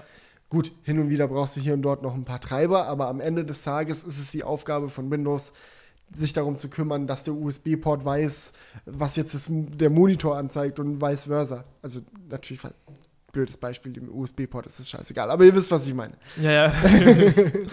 ja, also deswegen denke ich halt, es ist, ich glaube auch, ich glaube auch, dass ähm, Volkswagen wird ja auch weiterhin sowas anbieten wie ähm, Air, ähm, ach, äh, Android Auto. Genau, Android Auto und, oder Apple CarPlay. Das wird es ja geben. Aber eben das, das komplette Feld zu überlassen, fände ich nicht clever. Naja, muss ich schon ehrlich sagen. So. Ich glaube, ich habe das auch so ein bisschen, das Argument so ein bisschen aus der User-Sicht halt gesehen. Ja. Weil ich halt sehe, wie der Android-Markt sich entwickelt hat, weil ich sehe, gut, Huawei, wie gesagt, dieses ah, schwarze Schaf, was ich jetzt gerade mal für die Argumentation verschweigen muss, weil das natürlich das beste Beispiel dafür ist, wie es auch schief gehen kann. Mhm. Aber ähm, es, es, haben sich großartige Geräte entwickelt und äh, großartige Hersteller etabliert, die richtig verrückte Geräte gebaut haben und auf Hardware-Ebene total innovative Sachen bringen konnten. Google kümmert sich darum, dass das Betriebssystem läuft, dass die Apps da sind, dass das Ding einfach am Start ist und dann kommt Samsung um die Ecke und sagt, wir runden jetzt hier Displays ab, außerdem falten wir jetzt Geräte und jetzt machen wir es so und jetzt machen wir es so. Wir machen es jetzt größer, wir machen es jetzt mit Stift, wir machen es jetzt mit dünneren Displayrändern. Das sind alles Innovationen, Kameras Smartphone, eine Kamera in einem Smartphone ist so wichtig. Das sind größtenteils Innovationen, die dann auch auf Sony-Sensoren oder so aufgebaut haben, wo dann Google wieder nicht mit im Spiel ist. Und ich glaube, der Gedanke von einer Zukunft, bei der ein Unternehmen, das sich so gut mit guter Software auskennt wie Google, einfach ein geiles Autobetriebssystem baut, mhm. während ein Unternehmen, das sich so gut mit guten Autos auskennt wie VW, sich hinstellt und sagt, wir machen jetzt all in, wir bauen jetzt einen geilen Elektromotor, wir bauen jetzt einen geilen Akku, wir bauen jetzt ein geiles Fahrwerk, wir machen das jetzt alles nice. So stelle ich mir halt einfach für den Endkonsumenten geil vor. Und ich kann das schon verstehen, dass manche Leute dann sagen, oh, noch eine Datenkrake hier, dies, das. So, aber ich werde dieses Gefühl nicht los, dass es dieselben Leute sind, die dann äh, das Handy in einen Saugnapf reinstecken und mit Google Maps irgendwo hin navigieren. Ja. So, am Ende des Tages. Ach, ja, aber wie gesagt, ich sage ja auch, das, das wird auch für einige Autohersteller auf jeden Fall Sinn machen. Ja. So, wenn ich, ich, was ist ein kleiner Autohersteller? Für BMW, das war, ist ja immer noch. Verhältnismäßig klein tatsächlich. Ja, ist verhältnismäßig klein, wenn du jetzt zum Beispiel sagen würdest. Fiat Chrysler oder ja Ford riesig, oder so siehst, die sind ja, ist ja immer riesige Konstrukte. So, ne? Es gibt natürlich kleinere Marken als BMW. Naja. So, aber es ist ja, bei BMW, die sind halt relativ eigenständig, ne? Mhm. Die haben halt noch Mini und dann hört es auch schon auf. Ja. Und äh, dementsprechend ist es halt. Mein, ich weiß es nicht, auch gerade nicht Rolls-Royce noch zu BMW oder so. Ja, ja, gut, aber das ist jetzt ja weniger. Ja, ja, das ist von der Stückzahl nicht so relevant. Ja, ja. ist schon richtig. Ja, in demselben Zug habe ich mich halt auch mal ein bisschen damit auseinandergesetzt oder ich hatte auch eine Diskussion auf Twitter mit ein paar Leuten, weil ich das interessant fand. So mein großer Punkt in dem Video war ja auch irgendwo, hey, ein einheitliches Google-Betriebssystem, das auf vielen verschiedenen Autos läuft, könnte der Schlüssel zu autonomem Fahren sein. Könnte der Schlüssel dazu sein, dass man im großen Stil einheitliche Daten sammelt, die eine KI trainieren. Und im selben Zuge haben dann auch viele Zuschauer mir halt einfach Feedback gegeben und ein paar Informationen geschickt, was ich auch super spannend fand über Mobileye, weil ich war tatsächlich relativ weit aus dem Bilde, wie dick Mobileye im Geschäft drin ist. Mobileye ist eine Firma, die Intel gehört. Und die haben zum Beispiel auch den Autopilot Hardware 1 für Tesla entwickelt, bis sie sich gestritten haben und Tesla gesagt hat, wir machen den Mums jetzt selber. Aber scheinbar ist es tatsächlich so, dass alle autonomen Funktionen im VW-Konzern, alle ähm, autonomen Funktionen im BMW-Konzern und auch bei Daimler, nee, Daimler ist, glaube ich, ein Nvidia, aber zumindest im VW-Konzern von Mobileye gepowert werden. Und die autonomen Funktionen im ID3 zum Beispiel sind ja echt okay. Da kann man eine Menge mitmachen. Ja, da, da, da läuft, läuft schon relativ viel, wenn du da autonom auf der Autobahn fahren willst. Und da ist mir dann auch bewusst geworden, hey, aktuell ist VW genauso abhängig von Mobileye eigentlich, was autonome Funktionen angeht, wie sie in einem Zukunftsszenario, wie ich es in meinem Video beschrieben habe, sie dann von Google wären. Mhm. Und jetzt ist halt die Frage, wenn VW 8 Milliarden investiert, investieren die das auch darin, autonomes Fahren selbst zu entwickeln oder wird da Mobileye für immer den Daumen drauf haben? Ja, die Sache ist halt die, also was jetzt die größere Abhängigkeit ist. Weil ich glaube, wenn, wenn du das dir so vorstellst, dass, dass, dass Google irgendwann mal das komplette Betriebssystem kontrolliert, dann ist das ja eine viel größere Abhängigkeit, Mhm. als jetzt bei den Assistenzsystemen von einem Zulieferer abhängig zu sein. Na, es ist eine größere Abhängigkeit, aber ich würde tatsächlich sagen, dass autonomes Fahren die wichtigste Funktion des Autos der Zukunft ist. Weil du darfst nicht vergessen, dass das, das, das wird irgendwann der Dreh- und Angelpunkt sein, gerade Mhm. wenn wir an Ridesharing-Sachen denken. Ab- Ein Au- Auto, ein Auto, das autonom fahren kann, um, während du es gerade nicht brauchst, andere damit rumzukutschieren. Ich rede quasi von Robotaxis. So ist automatisch ein günstigeres Auto, weil es sich selbst refinanzieren kann. Ja, ein Auto, das dich abholen kann, während du auf Arbeit bist und das Auto steht zu Hause, es kommt zu dir gefahren, holt dich ab. Das sind Funktionen, da wirst du in Zukunft irgendwann sagen, dumm, wenn dein Auto das nicht kann. Ja, natürlich. So, ich würde sogar sagen, ist mir egal, wie gut mein MP3-Player und Spotify im Auto funktioniert, wichtiger ist mir, dass es mich abholen kann. Ja, natürlich. Ja. Ja, klar, das, sind echt, das wären echt krasse Grundfunktionen. Ähm, aber weißt du, ob diese 8 Milliarden jetzt von Volkswagen nur in das Infotainment-System Das gehen? weiß oder, ich halt eben nicht. Weil du gerade das ja was nachgeguckt hast. Oder ob die, ob die das auch in generell die Software im Auto investieren und damit auch zum Beispiel solche Sachen wie Assistenzsysteme einschließen. Volkswagen stellt bei der Leitmesse der deutschen Automobilindustrie das Fahrzeug ID3 vor. Das Elektroautomobil, bla bla bla bla bla. Wo ist denn jetzt hier das Betriebssystem? Da, da, da, ID3, ID3, okay, lol. Wo ist denn jetzt hier? Hä? Falscher Artikel. Nee, nee. Am Rande der IFA wird jetzt, äh, jetzt noch bekannt, dass der Konzern in den kommenden drei bis fünf Jahren nicht weniger als 8 Milliarden Euro in die Entwicklung eigener Software investiert, schreibt Bloomberg. Dabei sollen Technologien und Entwicklungen aller zwölf Konzernmarken gebündelt und an einem Standort zusammengeführt werden. Sehr clever. Bis zu 10.000 Softwareentwickler werden dann am VW OS Betriebssystem werkeln, mit dem die rollenden Touchpads möglichst unfallfrei über die Straßen rollen sollen. Okay. Ja. Ja. Das kann also man da jetzt Software nicht raus. generell, ja. Kann Aber man da jetzt schon nach einem generellen Ansatz. Ja, auf jeden Fall.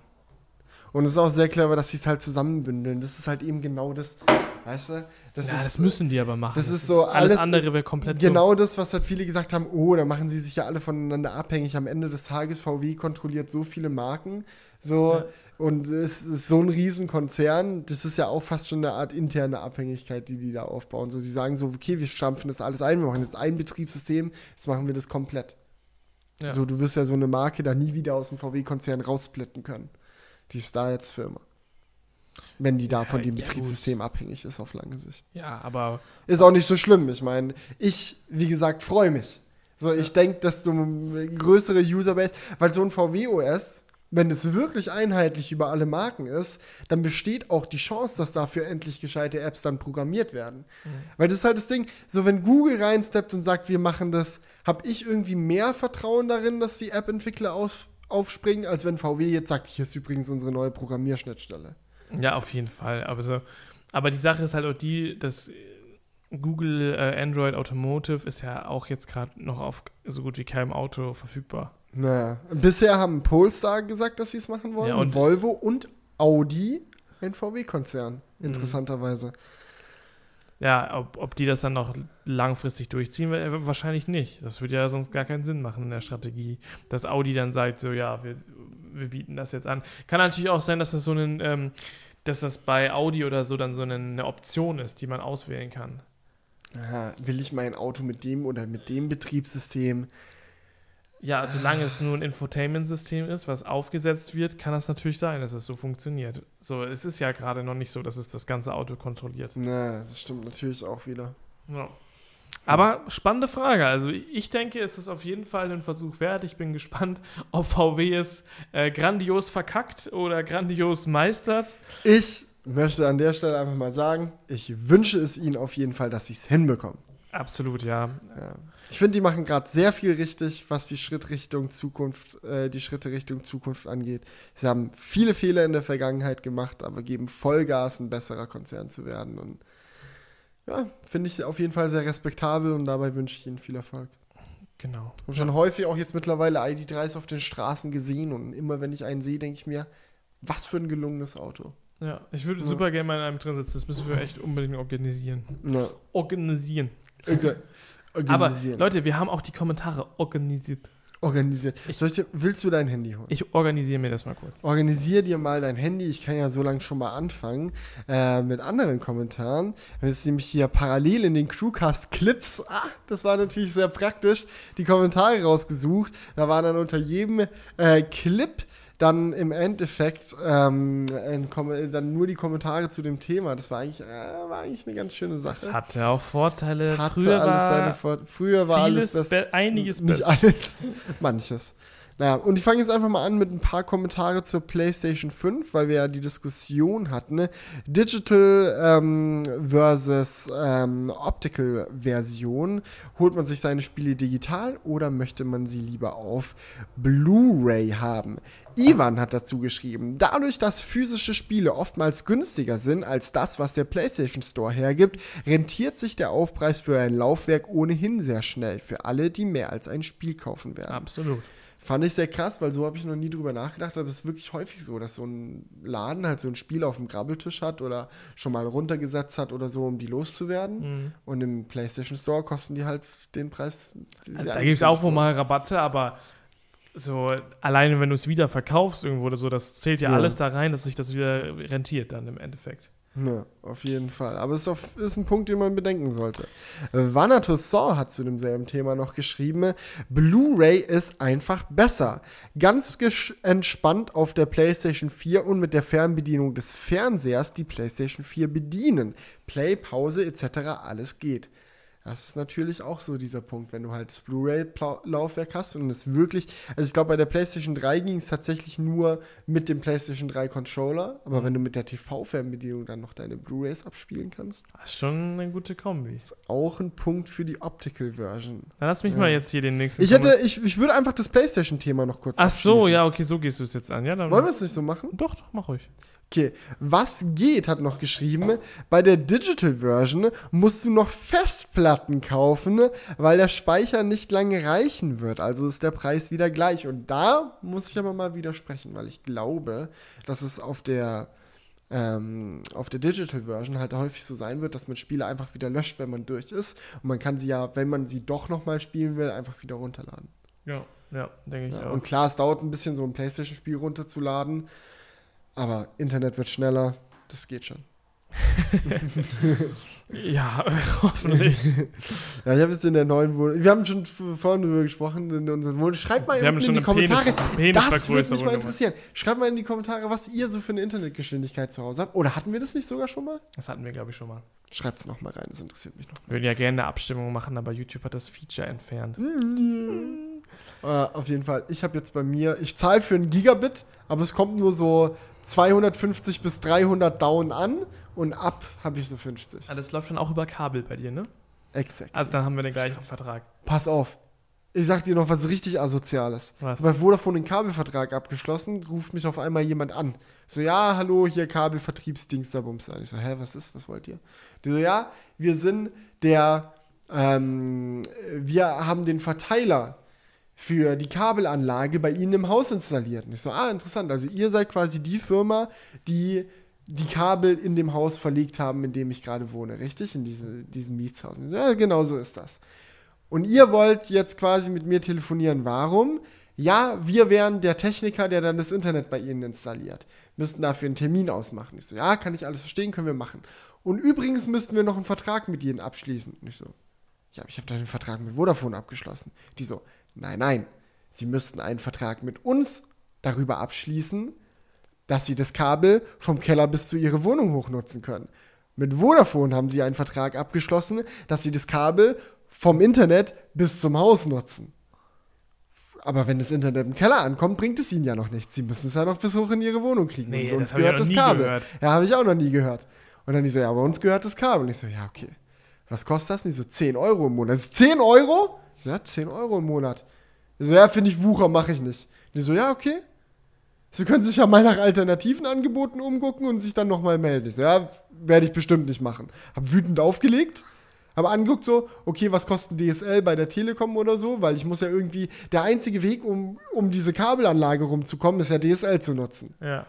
Ja, turns out sind die DSL-Verträge bei mir alle grob 10 Euro teurer als die Vodafone-Kabelverträge, also macht so oder so keinen Unterschied. Nur macht es den Unterschied, dass ich Kabel sofort haben kann und äh, DSL irgendwie einen Monat Lieferzeit hat. Weil die das dann irgendwie noch freischalten müssen, keine Ahnung. Und ich habe mich jetzt nicht dabei gesehen, einen Monat kein Internet zu haben. Also habe ich dann mit niedrigem Kopf wieder bei der Firma angerufen und gesagt, ja, ich mache hier einen Scheißvertrag. Hoffentlich war jemand anders dran. Nein, es war dieselbe Person und sie hat sich köstlich amüsiert. Oh Mann. Es ist mir aber auch tatsächlich neu. Also wir haben tatsächlich genau den gleichen Vertrag auch in der Halle. Mhm. Und ähm, ja, es ist eine kleine Mogelpackung schon. Ne? Also es kommt wirklich nicht ansatzweise das an. Ja. Naja, Ja, gut. So. Ähm, Ah, nee, Äh, warte, ich wollte noch, nee, ich wollte noch eine Sache gerade loswerden, Wär's wo wir beim Thema Vodafone und Verträge sind. Ich wollte mich nämlich noch kurz auskotzen, wenn ich das mal. Kotz dich aus. Okay, weil die Sache ist die, ich habe bei Vodafone meinen Vertrag geändert. Mhm. Ne? Und ich brauchte jetzt ja zwei Verträge. Ich hatte einen Vertrag ähm, und ich habe dann einen Mobilfunkvertrag. Nee, Quatsch. Es ist Quatsch. Ich fange nochmal neu an zu erzählen. Okay, ich bin gespannt. nee, weil das ist Qua- Quatsch, dass ich zwei Verträge brauchte, weil ich habe den einen Vertrag von meiner Freundin übernommen. Das heißt, ich Mhm. brauchte nur einen neuen Vertrag für die Halle. So, und ich konnte den alten Vertrag nicht behalten, weil DSL bei der Halle da nicht verfügbar war. Bei Vodafone zumindest. So, und äh, dementsprechend musste ich einen anderen Vertrag machen und das ist auch so eine Möglichkeit, um mal aus seinem alten Vertrag rauszukommen, wenn er an der neuen. Wohnung nicht verfügbar ist. So, Ja. war jetzt in dem Fall so, dementsprechend durfte ich den Vertrag wechseln. Und ähm, ja, das habe ich dann auch gemacht, hatte ein Telefonat, so ja, ich äh, kündige da den alten Vertrag, kriege den neuen Vertrag ähm, und alles läuft so. Haben die mir auch alles zugesichert, hat alles geklappt, so. Der neue Vertrag wurde dann irgendwann angeschlossen, es ging los, wir hatten Internet, fertig. Und dann sehe ich, dass sie den alten Vertrag einfach nicht gekündigt haben. So, und dann haben die mir munter weiter Geld abgebucht für zwei Verträge gleichzeitig. Ich sag dir, wie es ist. Ich habe die leise Befürchtung, dass es bei mir auch der Fall sein wird. Obwohl ich ja wirklich am Telefon einen, meinen Vertrag geändert habe. Ich habe ja keinen neuen. Ja, hat Hat- mir nämlich genauso erzählt, der Mhm. Typ von Vodafone. Er meinte auch so zu mir, ich äh, beende jetzt deinen alten und mach deinen Da neuen. würde ich nochmal drauf aufpassen. Mhm. Und dann sage ich so, ja, machen Sie das mal. Und er so, oh, ich sehe gerade, ich kann Ihren Vertrag irgendwie erst zum nächsten Monat kündigen oder so. Und ich so, das ist ja aber albern, oder? Ich mache ja direkt den neuen. Er so, ja, ja, das sollte eigentlich sofort gehen. Ich drücke hier mal so einen komischen Knopf, über den geht es, glaube ich, auch sofort. Schauen wir mal, ob der Knopf funktioniert hat. Ja, achte da mal drauf. Ich achte mal drauf. Weil das ist wieder, das ist dieser typische Hickhack. Es geht ganz schnell, einen Vertrag abzuschließen, aber das dann nochmal abzuändern. Ich meine, ich war ja im Recht. So, die mussten mir das jetzt im Endeffekt auch wieder erstatten. So, aber da musst du da hinterher telefonieren, dann ist da keiner für zuständig. Ja, also das ist jetzt ja noch von früher Unity Media. Ähm, da müssen sie in einer anderen Zentrale anrufen. Dann rufst du da an, so ja, da machen, das können wir am Telefon leider nicht bearbeiten. Dann müssen sie uns einen Brief schreiben, dann musst du einen Brief schreiben, dann hört man wieder monatelang Mhm. nichts und dann irgendwann geht's. naja. Ja, Genau. gut. Okay, reicht jetzt. ich habe zu dem Sony-Thema tatsächlich auch noch mal einen letzten Kommentar oder ne zwei. äh, Holgi hat geschrieben, That's You, Wissen ist Macht und noch so zwei drei andere PlayStation Link Spiele sind die perfekten Partyspiele. Aber wer halt Zelda und Co zocken möchte, hat halt noch eine Switch. Wir haben auch einen Toaster und einen Wasserkocher zu Hause, weil es halt kein Gerät gibt, das beides kann. Könnte ein Thermomix bei. okay. Toasten kann ein Thermomix nicht, nee. Aber er könnte ein Toastbrot anbraten. Nein, auch nicht. Das könnte der Cookit. Ja, weil der Thermomix nicht groß genug ist. Exakt. Ha. Tja. Ja, aber ich verstehe natürlich 100%, was du meinst. Und noch eine wichtige Info, weil ich das im letzten Crewcast falsch gesagt hatte.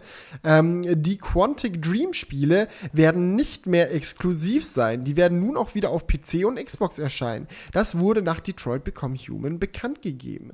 Habe ich tatsächlich nicht mitbekommen, dass das bekannt Hm. gegeben wurde. Freue ich mich aber sehr drüber, denn jeder, egal welche Konsole er sich kauft, sollte die Chance haben, Quantic Dream Spiele zu spielen. Immer.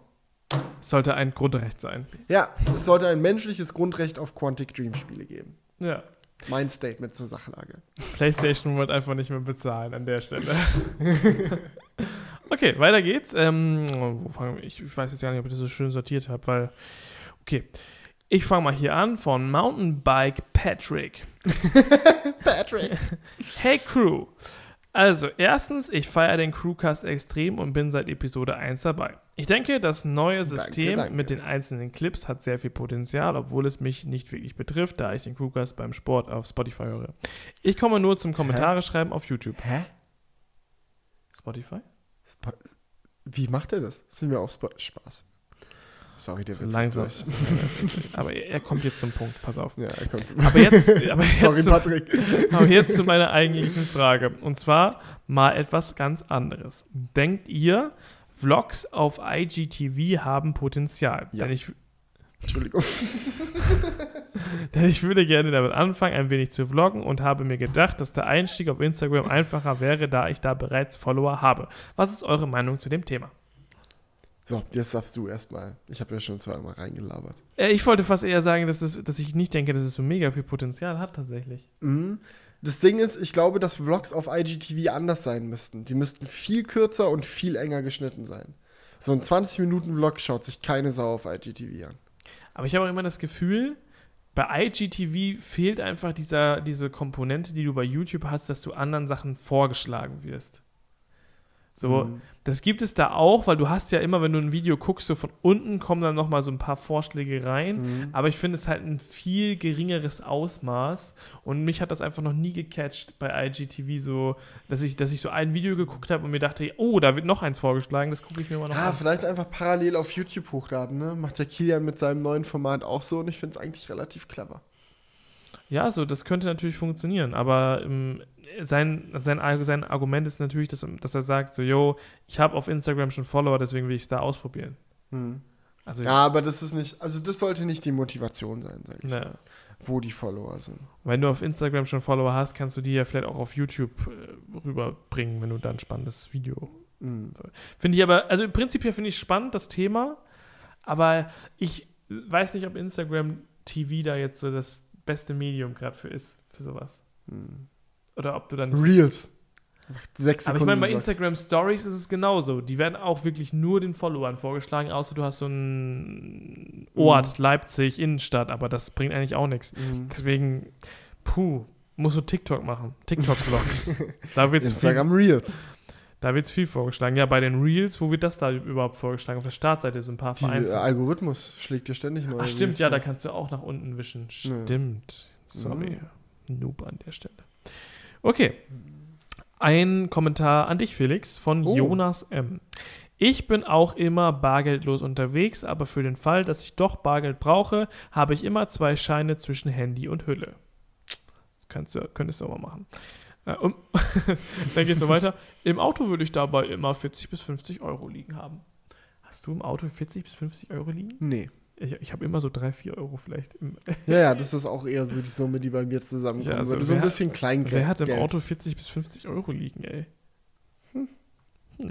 Aber es könnte hin und wieder mal praktisch sein. Also- Also, es gab durchaus schon Situationen in meinem Leben, wo ich mir gedacht habe, also wenn jetzt 30, 40 Euro bei mir im Auto liegen würden, wäre es praktisch. Ja, und ich, mein Auto wurde noch nie äh, aufgebrochen, deswegen wäre es auch noch nie flöten gegangen. Ja. Also prinzipiell eigentlich dumm von uns. So, YouTube-Fan 2.0 schreibt: Felix und Julian, ihr könnt mal wieder vloggen. Also jeder macht einmal im Monat einen Vlog auf der Crew oder so. Wäre, wäre richtig cool. Das wäre tatsächlich eine Sache, wo man mal drüber nachdenken könnte. Ne? Finde ich eigentlich schon eine lustige Idee. Juckt schon so ein bisschen unter den Fingern, muss ich auch sagen. Ja gut, ich glaube, ich bin nicht ganz so hart auf Vlog-Entzug wie du, weil ich ja ständig bei Jonah in den Vlogs mit rumhänge. Ja. So, ähm, aber ja.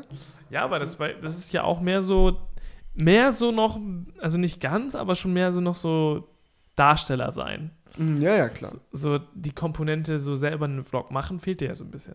Das ist richtig, ja. Aber das ist auch teilweise die Komponente, die mich dann am Ende am meisten noch mit gestresst hat, sag ich mal. Ich bin gern vor der Kamera, ich bin da gern mit dabei, aber häufig ist es halt bei einem Vlog so, dass du äh, dann am Ende auf sehr viele Sachen gleichzeitig achten musst und es machen musst. Aber ich will gar nicht sagen, ich liebe Vlogs, Mann. Ich habe die nicht umsonst so lange gemacht und ich finde die Idee eigentlich gar nicht schlecht. Man muss sich ja jetzt auch nicht, wenn das nur so nebenbei läuft, so mega ähm, abst abstressen mit den Ich Vlogs. finde, wir sollten mal einen Vlog zusammen auch wieder machen. Ja, Das finde ich cool. das sollten wir echt machen.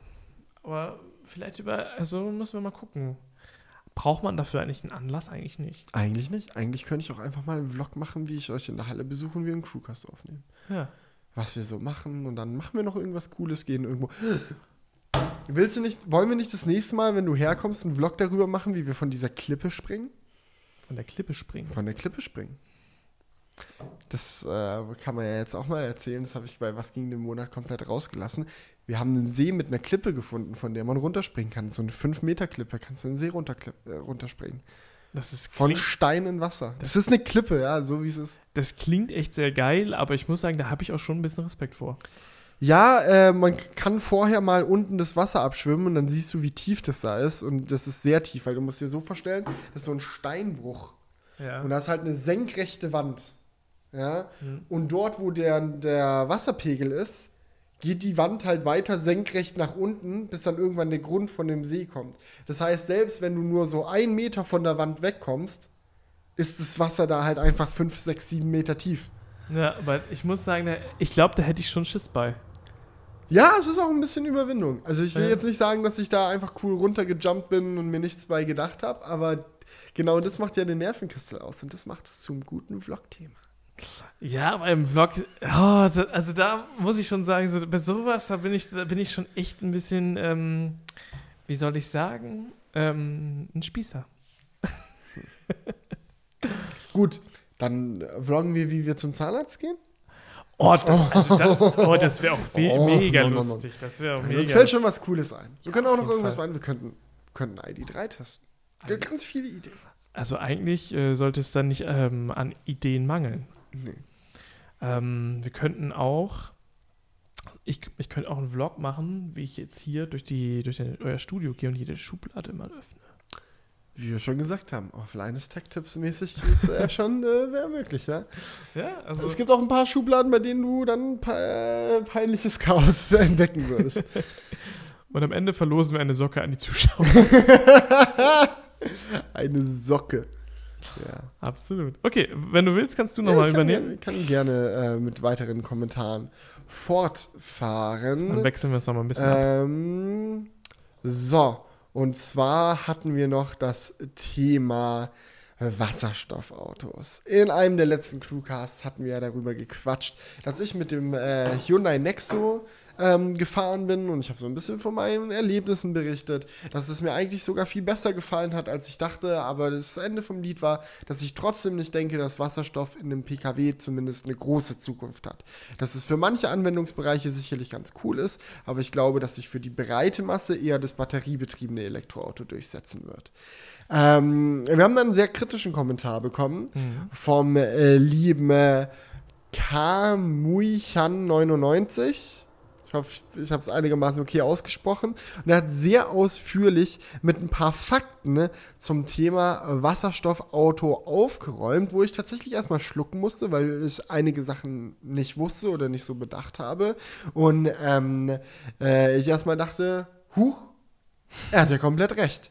Aber ich habe auch ein bisschen mehr darüber nachgedacht und auch einige Punkte gefunden, die ich noch ein bisschen anders sehe. Deswegen würde ich sagen, nehmen wir den Kommentar jetzt mal ein bisschen mal zur Hand, schauen, was für neue Informationen der gute Kaumicha99 noch äh, auf den Tisch gelegt hat und schauen, was wir damit anfangen. Also, der Kommentar geht so los. Also diese ewigen Legenden über den ineffizienten Wasserstoff von Tesla-Fans verbreitet, gehören schon lange mal aufgeräumt. Zählen wir mal kurz die Fakten auf. Fakt Nummer 1. Brennstoffzelle mit Wasserstoff aus regenerativ ero- erzeugtem Wasserstoff hat aktuell eine Effizienz von 50%.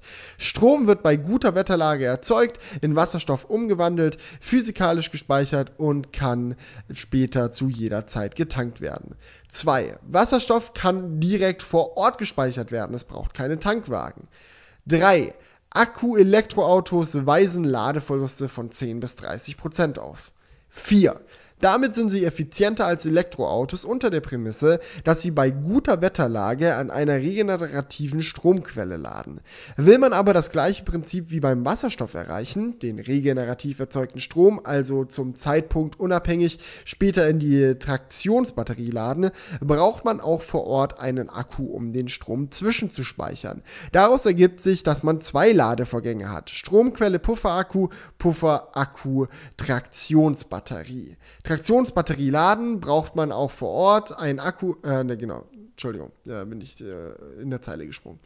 Und damit haben wir auch zweimal 10 bis 30 Prozent Ladeverluste. Sprich, die Effizienz beim Akku-Elektroauto mit lokal gespeicherter regenerativer Energie beträgt 40 bis 80 Prozent. Im Durchschnitt würden wir bei 60 Prozent liegen und damit gerade einmal 10 Prozent mehr als bei einer Brennstoffzelle. Kommen wir jetzt noch zu den Kosten für die Speicher. 700 Bar H2 Kompositdrucktank, 14,19 äh, Dollar pro Kilowattstunde und ein Tesla Lithium-Ionen-Akku liegt bei 158,27 Dollar pro Kilowattstunde, also wirklich über zehnmal so viel. Kurz gesagt, im Autobau kostet ein Lithium-Ionen-Akku das Elffache eines 700 Bar Drucktanks. Wenn man jetzt noch stationäre H2-Speicher heranzieht, welche einfacher gebaut werden können als die Fahrzeugtanks, steigt diese Kostendifferenz noch weiter an. Strom aus dem Netz Fakt Nummer 6. Strom aus dem Netz. Hier wird es total lächerlich, denn dieser Netzstrom wird so schön gerechnet wie die Abgaswerte beim Dieselmotor oder die Arbeitslosenzahlen. Netzstrom muss zwar zu, äh, muss zuvor produziert werden. Es müsste fossile oder nukleare Brennstoffe im Kraftwerk verbrannt werden, Wasser erhitzt, Dampf erzeugt und die Bewegungsenergie aus diesem per Generator in Strom umgewandelt werden. Jetzt wird bei Elektroautofans argumentiert, Benzin wächst nicht einfach an der Tankstelle, sondern muss gefördert transportiert und raffiniert werden. Das ist ebenso wie Kohle und Uran zuerst gefördert, transportiert. Okay, jetzt äh, geht er einfach nur noch auf Strom ein. Verstehe ich nicht ganz wieso. Fazit, was in eurer Diskussion wie auch bei anderen Diskussionen wiedergegeben wird, ist das einseitige Marketing für Akku-Elektroautos. Hier werden teilweise Äpfel mit Birnen verglichen. Hier werden ähm, auf der gegenüberliegenden Seite Negativpunkte aufgezählt, die man beim Akku-Elektroauto einfach ignoriert. Was beim Ende dabei rauskommt, liegt auf der Hand. Clean Diesel 2.0. Ja, okay. Das also erstmal die geballte ähm, äh, Kraft des Kommentars. Ja, ja, das wirkt schon immer krass, ne? wenn, man, wenn man sich so einen Monolog durchliest. Ja, aber voller Quellenangaben und hast du nicht gesehen. Und ich muss auch ganz mhm. ehrlich sagen, also ein echt guter du, Kommentar. Ja, ja. Desto mehr ich über den Kommentar nachdenke, desto mehr bestätigt er aber eigentlich das, was ich sowieso schon die ganze Zeit äh, gesagt habe. Und zwar, Wasserstoff ist eine geile Technik, aber nicht für PKWs, sondern um Strom zu puffern. Weil ich sag mal so, Zählen wir kurz die Fakten auf. Er hat mit Punkt 1 angefangen. Punkt 1 war, Brennstoffzelle mit Wasserstoff aus regenerativ erzeugtem Wasserstoff hat aktuell eine Effizienz von 50%. Das ist richtig. Im Punkt 3 zählt er aber auf, Akkuelektroautos weisen Ladeverluste auf. Und dann geht er darauf ein, dass in der Puffersituation du ja fünfmal hin und her laden musst. Du musst den Pufferakku laden, der muss dann wieder den Elektroauto-Akku laden und dann kann erst das Auto fahren. Das kommt mir irgendwie bekannt vor. Es scheint mir fast so, als müsste man beim Wasserstoff den Wasserstoff über Elektrolyse erzeugen, um dann das Wasserstoffauto zu tanken, das dann erst diese 50% Effizienz hat. Das heißt, da zählt die Effizienz der Elektrolyse noch gar nicht dazu, wenn ich das richtig verstanden habe. Ich habe auch noch mal ein bisschen gegoogelt und so wie ich das rausgefunden habe, beziehen diese 50% sich tatsächlich als Wirkungsgrad nur auf die Brennstoffzelle selbst. Das heißt, diese Effizienz musst du auch gegenrechnen. Wenn wir noch mal mit ungefähr 50% Elektrolyse betreiben, dann sind wir bei einem Wirkungsgrad von nur noch 25% für das Wasserstoffauto. Jetzt kann man natürlich sagen, ist ja egal, wenn wir bei gutem Wetter Wasserstoff erzeugen, weil das ist dann Energie, die sonst weggeworfen werden würde. Da würde man Windkra äh, Windkrafträder äh, abschalten. Stattdessen können wir ja Wasserstoff draus machen und es dann vertanken. Ist schon richtig. Aber wenn ein Wasserstoff, äh, eine Brennstoffzelle 50% Wirkungsgrad hat und der Wirkungsgrad der Elektrolyse quasi irrelevant ist, weil wir es eh mit kostenlosem Strom machen, der sonst weggeworfen werden würde, da kann man auch direkt dann kann man auch das Elektroauto laden mit Ladeverlusten von, wie er selbst sagt, 10 bis 30 Prozent. Was dann ein Wirkungsgrad von 70 bis 90 Prozent wäre im Elektroauto. Mhm. Was mehr ist als die 50 Prozent im Wasserstoffauto. Also ich verstehe den Punkt nicht ganz. Ja. So, wenn überhaupt bedeutet der Kommentar, Wasserstoff ist eine geile Puffertechnologie, aber keine geile Antriebstechnologie. Und ähm, ja, das ist so, ist so das, was ich da jetzt im Endeffekt rausgezogen habe, muss ich ganz ehrlich sagen. Ja, weil die Sache ist halt, wir müssen jetzt nicht, nicht nochmal genau durchkauen, aber diese, diese, diese, auch diese gesamte Komplexität des Autos ist ja auch nochmal so ein weiterer Punkt, der vielleicht jetzt nicht unbedingt auf die Effizienz beim Fahren geht, aber auch auf die Effizienz beim Reparieren und so weiter.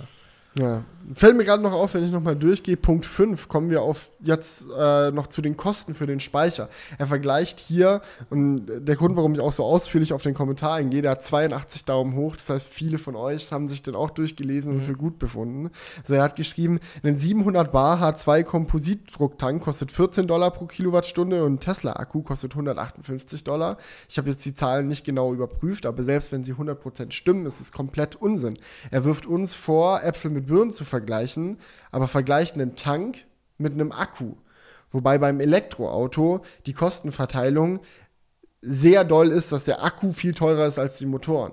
Bei einer Brennstoffzelle ist die Brennstoffzelle viel teurer als der Drucktank. Ja, so, klar. Du kannst nicht den Akku mit dem Tank vergleichen und dabei vergessen, den Motor mit der Brennstoffzelle zu vergleichen. Ganz abgesehen davon, dass ein Brennstoffzellenauto auch einen Elektromotor braucht und einen Akku obendrauf ja. zum Puffern. Also. Das ist ja eben die Komplexität, die ich gerade meinte. So, das ist ja, also von den, von den Kosten her kann es, kann es gleich nicht günstiger sein. Ne. Aus, also du brauchst ja auch noch den Akku on top. Ja, natürlich ist der Akku viel kleiner. Das darf man auch nicht verschweigen. Also der Pufferakku in einem, in einem äh, Wasserstoffauto, aber dadurch hat er auch, wird er auch häufiger durch, durchgeladen.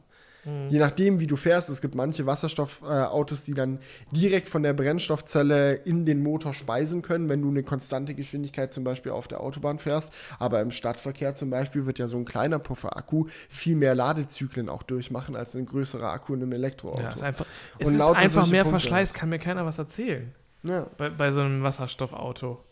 So, das fand ich auch spannend. Ich hatte, glaube ich, auch einen Kommentar gelesen, den ich auch spannend fand ähm, wo Leute gesagt haben, so ein Akku ist ja gar nicht recyceln, also man kann einen Akku ja gar nicht richtig recyceln. Das ist Quatsch, kann man voll, kann man absolut Einmal recyceln. das und die Sache ist auch die, womit vergleichst du es denn? So, vergleichst du es dann mit einem Auto, was man normalerweise komplett recyceln kann. So ein normales Auto kannst du auch nicht komplett recyceln. Und was man dann auch nicht vergessen darf, ähm, Benzin, das du verbrennst, wird auch zu 0% recycelt. Es ist verbrannt, es ist in der Atmosphäre, es ist weg. Ja, gut, aber Kohle, die du verbrennst, um Strom zu erzeugen, ist auch weg. Ja, gut, das ist natürlich, wenn du mit Kohle deinen Strom ja, erzeugst, ja. ist es immer scheiße, ja klar. Na, es ist, äh, gut, wollen jetzt ja, nicht Ja, du willst wieder auf den Wirkungsgrad ja, ja, ja, ja, nee, nee, fangen wir bitte nicht wieder so an, sonst sitzen wir morgen noch hier. Ja. Aber, nur kurz gesagt, selbst 100% Kohlestrom in einem Elektroauto wäre nicht so schlimm, wie viele denken. Immer noch besser als ein Verbrenner. Okay, dann habe ich jetzt hier gerade noch mal einen Kommentar zu Elektroautos und dann war es das, glaube ich. Auch. Hau raus. Hau Obwohl raus. Ich, ich sehe, ich habe noch einen. ist ja ein bisschen länger auch. Okay. Komm, den kauen wir jetzt auch noch durch. Ich hab Bock. Komm, okay, äh, ja, Gurkenrick schreibt, sobald nicht die Möglichkeit, Hammername. sobald nicht die Möglichkeit besteht, zu Hause zu laden, kann man EVs meist in die Tonne treten. Ich wohne in einer Großstadt mit 350.000 Einwohnern und hier ist auch ein öffentliches Ladenetz faktisch nicht vorhanden. Die fahren sich super, gerade das Model 3 äh, Performance, wenn auch sehr klinisch, aber in einer Mietwohnung ohne Stellplatz oder Garage mit Strom sehe ich es äh, nicht ein, lange zum nächsten Charger zu fahren, dort 40 Minuten zu warten und äh, geschmeidig die ersten Prozente wegzuhauen. Solange dieses Problem, was, was den absoluten Großteil der potenziellen Nutzer Nutzer äh, betrifft, nicht gelöst ist, werden Elektroautos nicht mal ansatzweise eine Alternative für diese Gruppe. Und da ändern neue Gesetze auch erst in vielen Jahren was dran. Ich denke, ich werde, bis ich die Möglichkeit habe, noch zwei bis drei Verbrenner fahren. Ja, interessant, weil das Ding ist, ich lebe jetzt, seitdem ich nach Leipzig gezogen bin. Ich meine, ich wohne jetzt seit zwei Wochen 100% hier. Davor in der Zeit, wo wir das Studio aufgebaut haben, habe ich so fünf Tage die Woche in Leipzig gewohnt und war zwei Tage die Woche dann nochmal bei Ellie, damit äh, sie nicht komplett alleine in Krefeld versauert. Und wir haben noch keine, keinen Ladepunkt bei uns in der Tiefgarage. Ich kann natürlich nicht für jede Stadt sprechen. Nico Pliquet zum Beispiel hat mal ein sehr cooles Video gemacht, wie die Situation in Hamburg ist und wie sehr es ihn ankotzt, dass dort immer alle öffentlichen Ladepunkte belegt sind. Aber ich kann, wenn ich von Leipzig spreche, sagen, dass der Workflow mit öffentlichen Ladesäulen in den letzten Wochen und Monaten so reibungslos ging, dass ich nicht unbedingt sage, es ist jetzt zwingend notwendig, dass ich sofort unten im Studio noch einen Ladepunkt installiere. Ich denke, ich werde es trotzdem auf jeden Fall machen, einfach um noch zusätzliche Freiheit und zusätzliche Verlässlichkeit zu haben, weil die, dieser Ladepunkt wird immer leer sein. So, der wird mir nie zugeparkt, in keiner Situation. Es kann nicht passieren, dass ich sage, oh, ich muss morgen eine Langstrecke fahren, jetzt erstmal noch kurz Auto aufladen und alles ist belegt. So, solche Sachen können, könnten mir theoretisch natürlich jetzt in meiner aktuellen mhm. Situation passieren. Aber es ist erstaunlich, wie alleine der Ladepunkt bei Ikea, jetzt während dem Umzug, oder der Ladepunkt bei Kaufland mit 50 kW schon alleine dafür sorgen, dass mein Akku einfach nie leer ist. Also ich hatte jetzt, seitdem ich äh, hier wohne, nicht einmal meinen Akku unter 30 Prozent, weil er irgendwie immer schneller wieder voll wird, nicht mal, man muss sich nicht mal Mühe geben hier in Leipzig. Es gibt so viele geile Ladepunkte. Wir haben hier irgendwie ein paar hundert Meter vom Studio entfernt einen öffentlichen Ladepunkt. Ey, wenn ich von der Langstrecke komme, parke ich halt nicht vorm Studio, sondern halt 300 Meter weiter und schließe da das Auto an. Ja, absolut. So, und wenn das die Situation ist und wenn man mit der wachsenden Anzahl der Elektroautos es vielleicht schafft, auch die Anzahl der öffentlichen Ladepunkte weiter nach vorne zu treiben, dann könnte das vielleicht überall der Fall sein. Aber halt nur weil das jetzt in Leipzig so ist, muss es ja nicht auf alles Ja, und zutreffen. die Frage ist natürlich auch, wie schnell diese Ladepunkte nachgerüstet werden, weil wir werden jetzt ja wahrscheinlich auch mehr Autos Stück für Stück erhalten in ganz Deutschland, eben mhm. auch wegen dieser massiven Förderung. Und ähm, ist halt die Frage, ob das dann nicht in einem halben Jahr hier ganz anders aussieht, weil auf einmal viel mehr Autos die Naja, wenn, die, wenn der Ausbau nicht im gleichen Maße vorangeht wie der Kauf ja. von den Autos, hat man irgendwann ein Problem, das ist vollkommen klar. Eine Komponente, die man nicht vergessen darf, jetzt äh, was die Innenstadt angeht, ist, ähm, dass man auch theoretisch bei einem Arbeitgeber laden kann.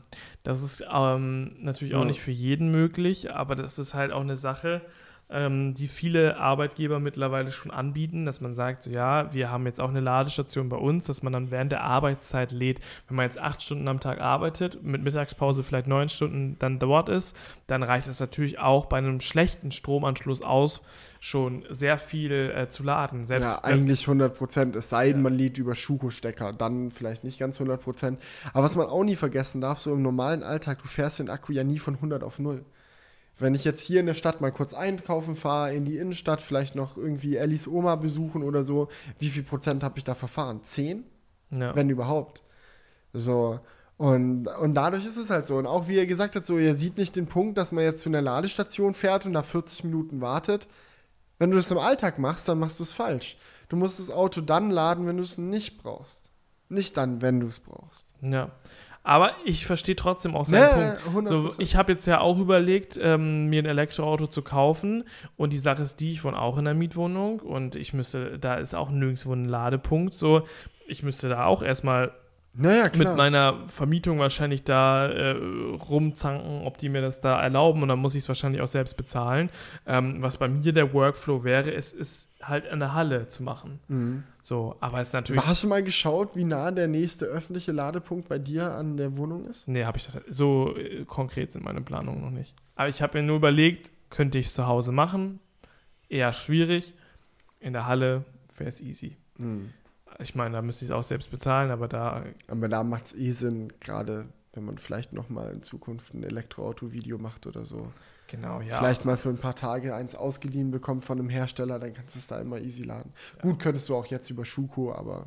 Ja, die Sache ist halt die, ähm, es wäre es wär halt aber immer noch so, so, so eine Sache, wo du dich dann so ein bisschen unwohl mitfühlst, weil dann kannst du ja nur aufladen, wenn du auf der Arbeit bist. Und wenn du dann mal ein Wochenende zu Hause bist, denkt man sich schon wieder so, hm, könnte vielleicht auch ein bisschen knapp werden. Ähm, dann müsste ich da vielleicht wieder zwischenladen. Ja, ja, aber ich sag mal so, wo willst du an dem Wochenende hinfahren, dass du 300, 400 Kilometer Reichweite verballerst, mhm. ohne dass die Strecke, die du fährst, gleich so lang ist, dass du auch unterwegs mal kurz bei Ionity oder so nachfeuerst für 15 Minuten. Ja, also das ist natürlich die Frage, klar. Ja. Es ist halt einfach so ein, ich verstehe deswegen den Kommentar sehr gut, weil es ist einfach so ein unwohles Gefühl, das man hat, du, weil es halt noch neu einfach alles ist. Äh, ich verstehe das absolut und ich habe es auch und bei es mir ist gemerkt. Halt auch einfach eine, eine Unsicherheit, weil, weil man nicht weiß, ja. ist die Ladesäule frei. Nicht beim Tanken weißt du immer, ja, es geht. Sonst warte ich noch fünf Minuten, weil jemand vor mir in der Zapfsäule steht. Ja, aber es geht. Absolut. Und das ist auch wieder so ein Punkt. Tesla zeigt dir immer an, wie viele Supercharger noch frei sind, so, wenn du darauf angewiesen bist, irgendwo anders zu laden. Das ist so mittelprächtig gut implementiert. Und äh, bei öffentlichen Ladesäulen ist es auch manchmal unterstützt und manchmal nicht. In Leipzig bin ich froh, dass es eine sehr geile Anzeige darüber gibt, ob die belegt sind oder nicht. Mhm. Aber ist da auch nicht bei jedem öffentlichen Ladepunkt der Fall. Ich kann mal noch eine kleine Story dazu erzählen, die das eigentlich relativ gut verdeutlicht. Als wir mit dem Polestar unterwegs waren, ähm, haben wir so Vergleichsfahrt gemacht, so Model 3 gegen Polestar, sind dann bei Porsche hier, Porsche Zentrum Leipzig, an die Hypercharger rangefahren, weil die irgendwie bis zu 350 kW oder so schaffen und wir halt eine Säule haben wollten, wo wir garantiert die maximale Leistung sowohl aus dem Polestar als auch aus dem Model 3 bekommen können. Das Model 3 ist auf über 200 kW geschossen, das war richtig wild. Ähm, er hat er komplett durchgefeuert an dem Porsche-Lader. Äh, Polestar war bei so 135 kW. Hä? Soll ja eigentlich bis zu 150 können. Schauen wir mal, ob das mit Updates dann noch besser wird. Ich hoffe es auf jeden Fall. Worauf ich hinaus wollte ist, wir sind da angekommen mit 8%. Und da stand ein, irgend so ein Mitarbeiter, ich glaube, der hat bei Porsche gearbeitet. Auf jeden Fall hatte er einen Taycan ausgeliehen. Und stand da auch da und hatte sich gerade so für Elektromobilität interessiert. Und hat dann mit uns so ein bisschen gequatscht. Und hat mich halt gefragt, so, uh, und mit wie viel bist du jetzt hier angekommen? Ich sage ihm mit 8%. Und dann sagt er zu mir, oh, wow, wow, wow, wow. Mit 8% würde ich mich aber nicht trauen. Schon ganz schön. Also ist ja fast leer. Sag ich mhm. ihm. So voll bin ich lange nicht mehr an eine Ladesäule rangefahren. Also an eine Schnellladesäule. Normal fahre ich so zwischen 0 und 3 Prozent an der Ladesäule. Und er so, was? Und ich so, naja, das Auto zeigt mir ja an, wie viel Prozent es noch hat. Ich traue mich an die Null ran. Das geht ja nicht einfach aus. Ja, aber die Sache ist ja die, wenn. Aber das sind solche Sachen, die denkt er nicht, er glaubt nicht, dass man sich so nah daran trauen kann, weil er es nicht erlebt hat. Und ich glaube, das mit dem Laden ist halt auch so eine Sache. Und beim Laden kommt noch dazu, dass die Situation individuell bei jedem anders sein wird. Weil manche Leute in der Gegend wohnen, wo die Infrastruktur geil ist und andere Leute in der Gegend wohnen, wo sie scheiße ist. Ja, aber das mit, mit dem Laden ist halt auch so eine Sache. Was machst du, wenn dieser Supercharger einfach nicht funktioniert? Ich sag mal so, wenn wir über einen Supercharger reden, dann funktioniert der. Ja, oder wenn wir über Ionity reden oder Energy, dann ist es wieder eine andere Geschichte. Genau das hatte ich ja mit dem e-tron, ja. dass ich da mit einem Prozent an der kaputten Säule angekommen bin. Da ja, muss man dann kreativ werden. Bin weitergeschlichen zum nächsten 11 kW-Lader zur nächsten Steckdose und dann Schuko. stand da 15 Minuten und dann bin ich weiter zum nächsten 50 kW Lader, da stand ich nochmal 15 Minuten und dann bin ich weiter zum nächsten 150 kW Lader. War eine miese Erfahrung, aber ja, das ist halt auch wieder eine Frage der, der Ladeinfrastruktur und da hoffe ich sehr, dass es noch besser wird, was nicht Supercharger betrifft. Mhm. Okay, machen wir mal weiter mit dem Kommentar von Toni. Der ist nämlich auch, geht auch so ein bisschen in die Richtung. Wir hatten nämlich beim letzten Mal über die Förderung von Elektroautos geredet. Und Toni ist der Auffassung, dass das unfair ist. Fand ich auch ganz spannend, mal diese Perspektive zu sehen. Ähm, und deswegen lese ich mal den Kommentar vor. Ähm, Toni schreibt, also die Aussage, dass euch das freut, dass Benziner nicht mehr gefördert werden, hat mich schon hart getriggert. Ich verstehe zwar euren Ansatz aus eurer Position und finanziellen Lage heraus, aber das ist dann wohl einfach zu kurz gedacht. Ich stand direkt vor der Entscheidung, mir jetzt ein neues oder gebrauchtes äh, Auto zu kaufen und habe tatsächlich auf staatliche Förderung gehofft. Das hat für mich mehrere Gründe. Zum einen der Anschaffungspreis. Mein äh, Budget für ein Auto lag bei 15.000 Euro. Dafür bekommt man nichts Vernünftiges, womit man auch mal was zuladen kann oder damit schön entspannt in den Urlaub fahren kann. Klar, an einer finanziellen Situation ist man meist selbst schuld, aber gäbe es Leute, gäbe es keine Leute wie mich, Gäbe es Leute wie mich nicht, die einfache Jobs machen, hättet ihr keine Lebensmittel mehr. Das nächste ist die Situation, wie ich ein E-Auto laden soll. Okay. Ich wohne. So, direkt so diese Unterstellung. Also, wenn du nur 15.000 Euro hast, bist du ja selber schuld. Quatsch. Das, das würde ich jetzt auch nicht so sehen. Also, schon äh, hart die Einstellung so. Man ist nie unbedingt selbst schuld daran. Da würde ich auch gar nicht so sehen. Genau. Ähm, aber ja, weiter geht's. Ähm, wo war ich jetzt hier stehen geblieben? Sorry, tut mir leid. Ich wollte es einfach direkt sagen, weil ich das so komisch fand. Ja. Das nächste ist die Situation, wie ich ein E-Auto laden soll. Ich wohne in einer Mietwohnung, äh, das ist wieder die gleiche Problematik. Mein Auto Mhm. steht an der Straße, keine Ladebox, weit und breit. Auf Arbeit habe ich auch keine Möglichkeit. Ich müsste jedes Mal eine Runde durch die Stadt fahren und das Ding 40 Minuten zu laden. Macht diese 40 Minuten haben sich ein, eingebrannt, ne? Macht für mich einfach keinen Sinn. Ich persönlich hätte mich also über eine Förderung sehr gefreut, aber diese bleibt wohl nur einer Minderheit der Bevölkerung vorbehalten und somit hat der Staat sogar Geld gespart, anstatt in die Hand genommen. Und die Wirtschaft angekurbelt wurde so schon gar nicht. So genug ausgelassen, habe euch trotzdem lieb, aber wollte vielleicht mal einen kleinen Denkanstoß geben.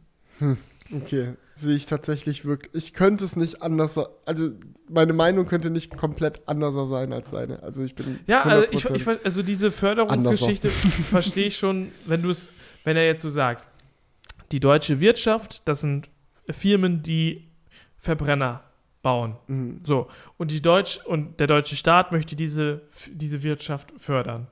Wäre es natürlich eh auch sinnvoll zu sagen, ja, wir verkaufen einfach stumpf. Äh, Ähm, wir fördern stumpf Verbrenner, weil das bringt unsere Wirtschaft ja auch voran, weil no neue Autos gekauft wird und es bei denen in der Kasse klingelt. Aber die Sache ist die, ähm, ich glaube, das hat auch jemand in den Kommentaren darunter geschrieben, so, äh, ist damit dann wirklich der, der Wirtschaft geholfen, wenn man, wenn man diese Anreize gibt? Weil natürlich würde es auch dir jetzt in deiner Situation wahrscheinlich helfen, weil du dann ähm, Verbrenner günstiger kaufen könntest. Ähm, aber diese Förderung soll ja die Wirtschaft in eine zukunftsträchtige Richtung lenken. Und Mhm. ich weiß nicht, ob das im Endeffekt dann nicht mehr wert ist oder ob das dann nicht auch äh, eine, eine stärkere Förderung am Ende ist, Naja. weil man dadurch die Firmen auch so ein bisschen zwingt, in die Richtung halt zu gehen. Du hättest es gerade nicht besser sagen können. Wirklich. Darum geht es. Wenn es nur darum geht, die Wirtschaft anzukurbeln, könnte der deutsche Staat ja auch einfach jedem Bürger mal 5000 Euro überweisen und sagen, kauf dir, was du willst.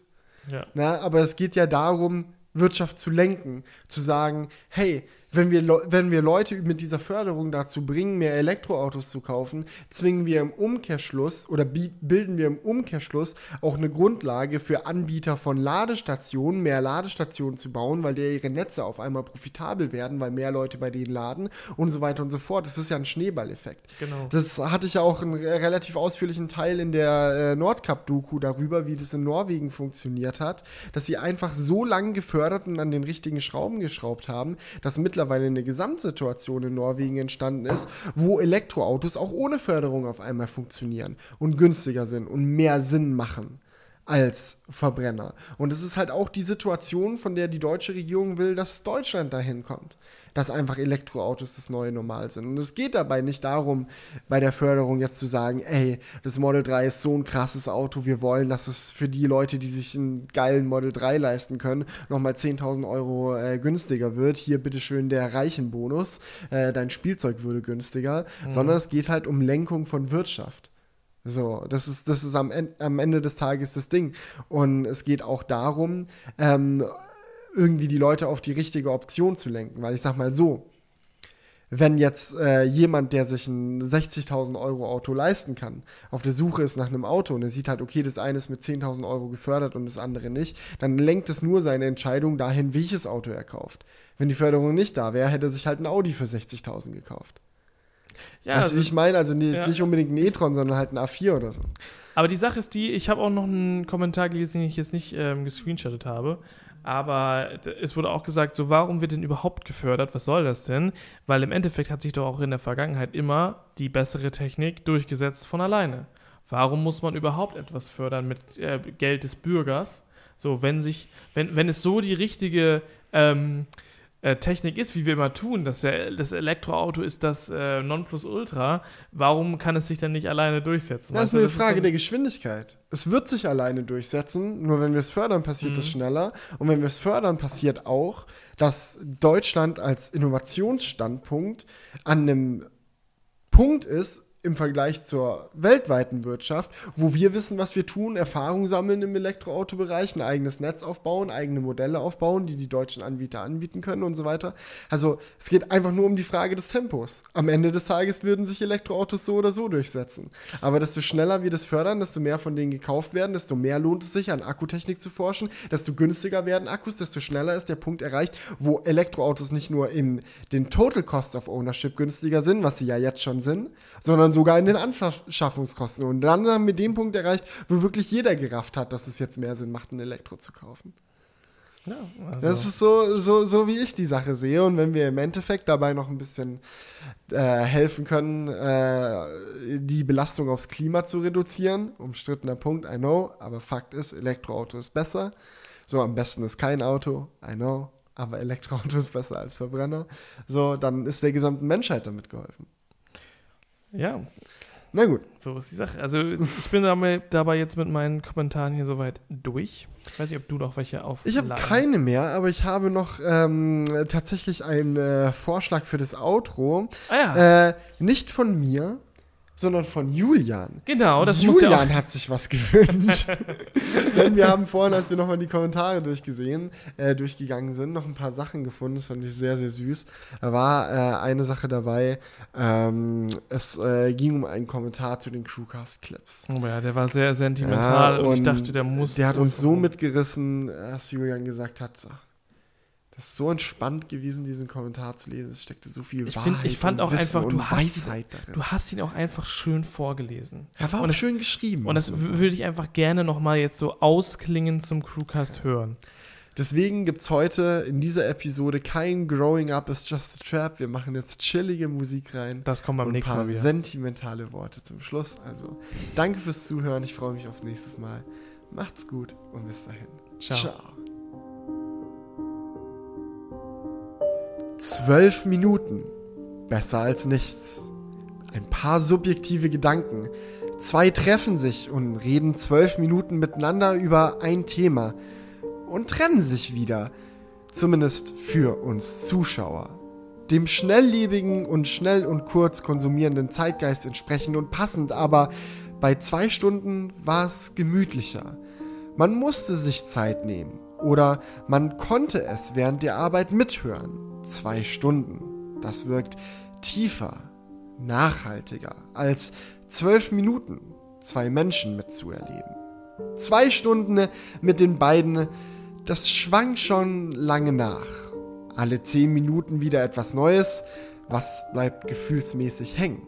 Nach zwölf Minuten gleicht der Zeit- und Raumsprung zu einem anderen Video, kaum das andere auf sich einwirken lassend, schon der nächste Gang. Am Ende des Tages, was habe ich eigentlich gesehen? Zwei Stunden entschleunigen einem gut.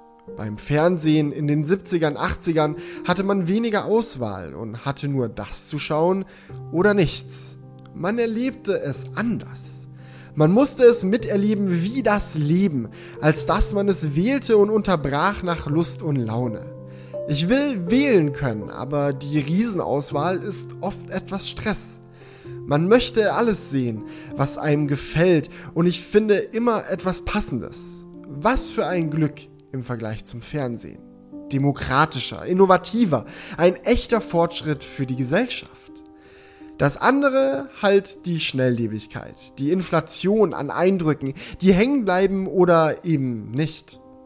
An einem Reiseziel ein Objekt erleben am Tag oder zehn? Was wirkt besser? Als mir vor ein paar Jahren der Laptop runterfiel und ausfiel, hatte ich drei Wochen Internetfasten. War eine coole Zeit.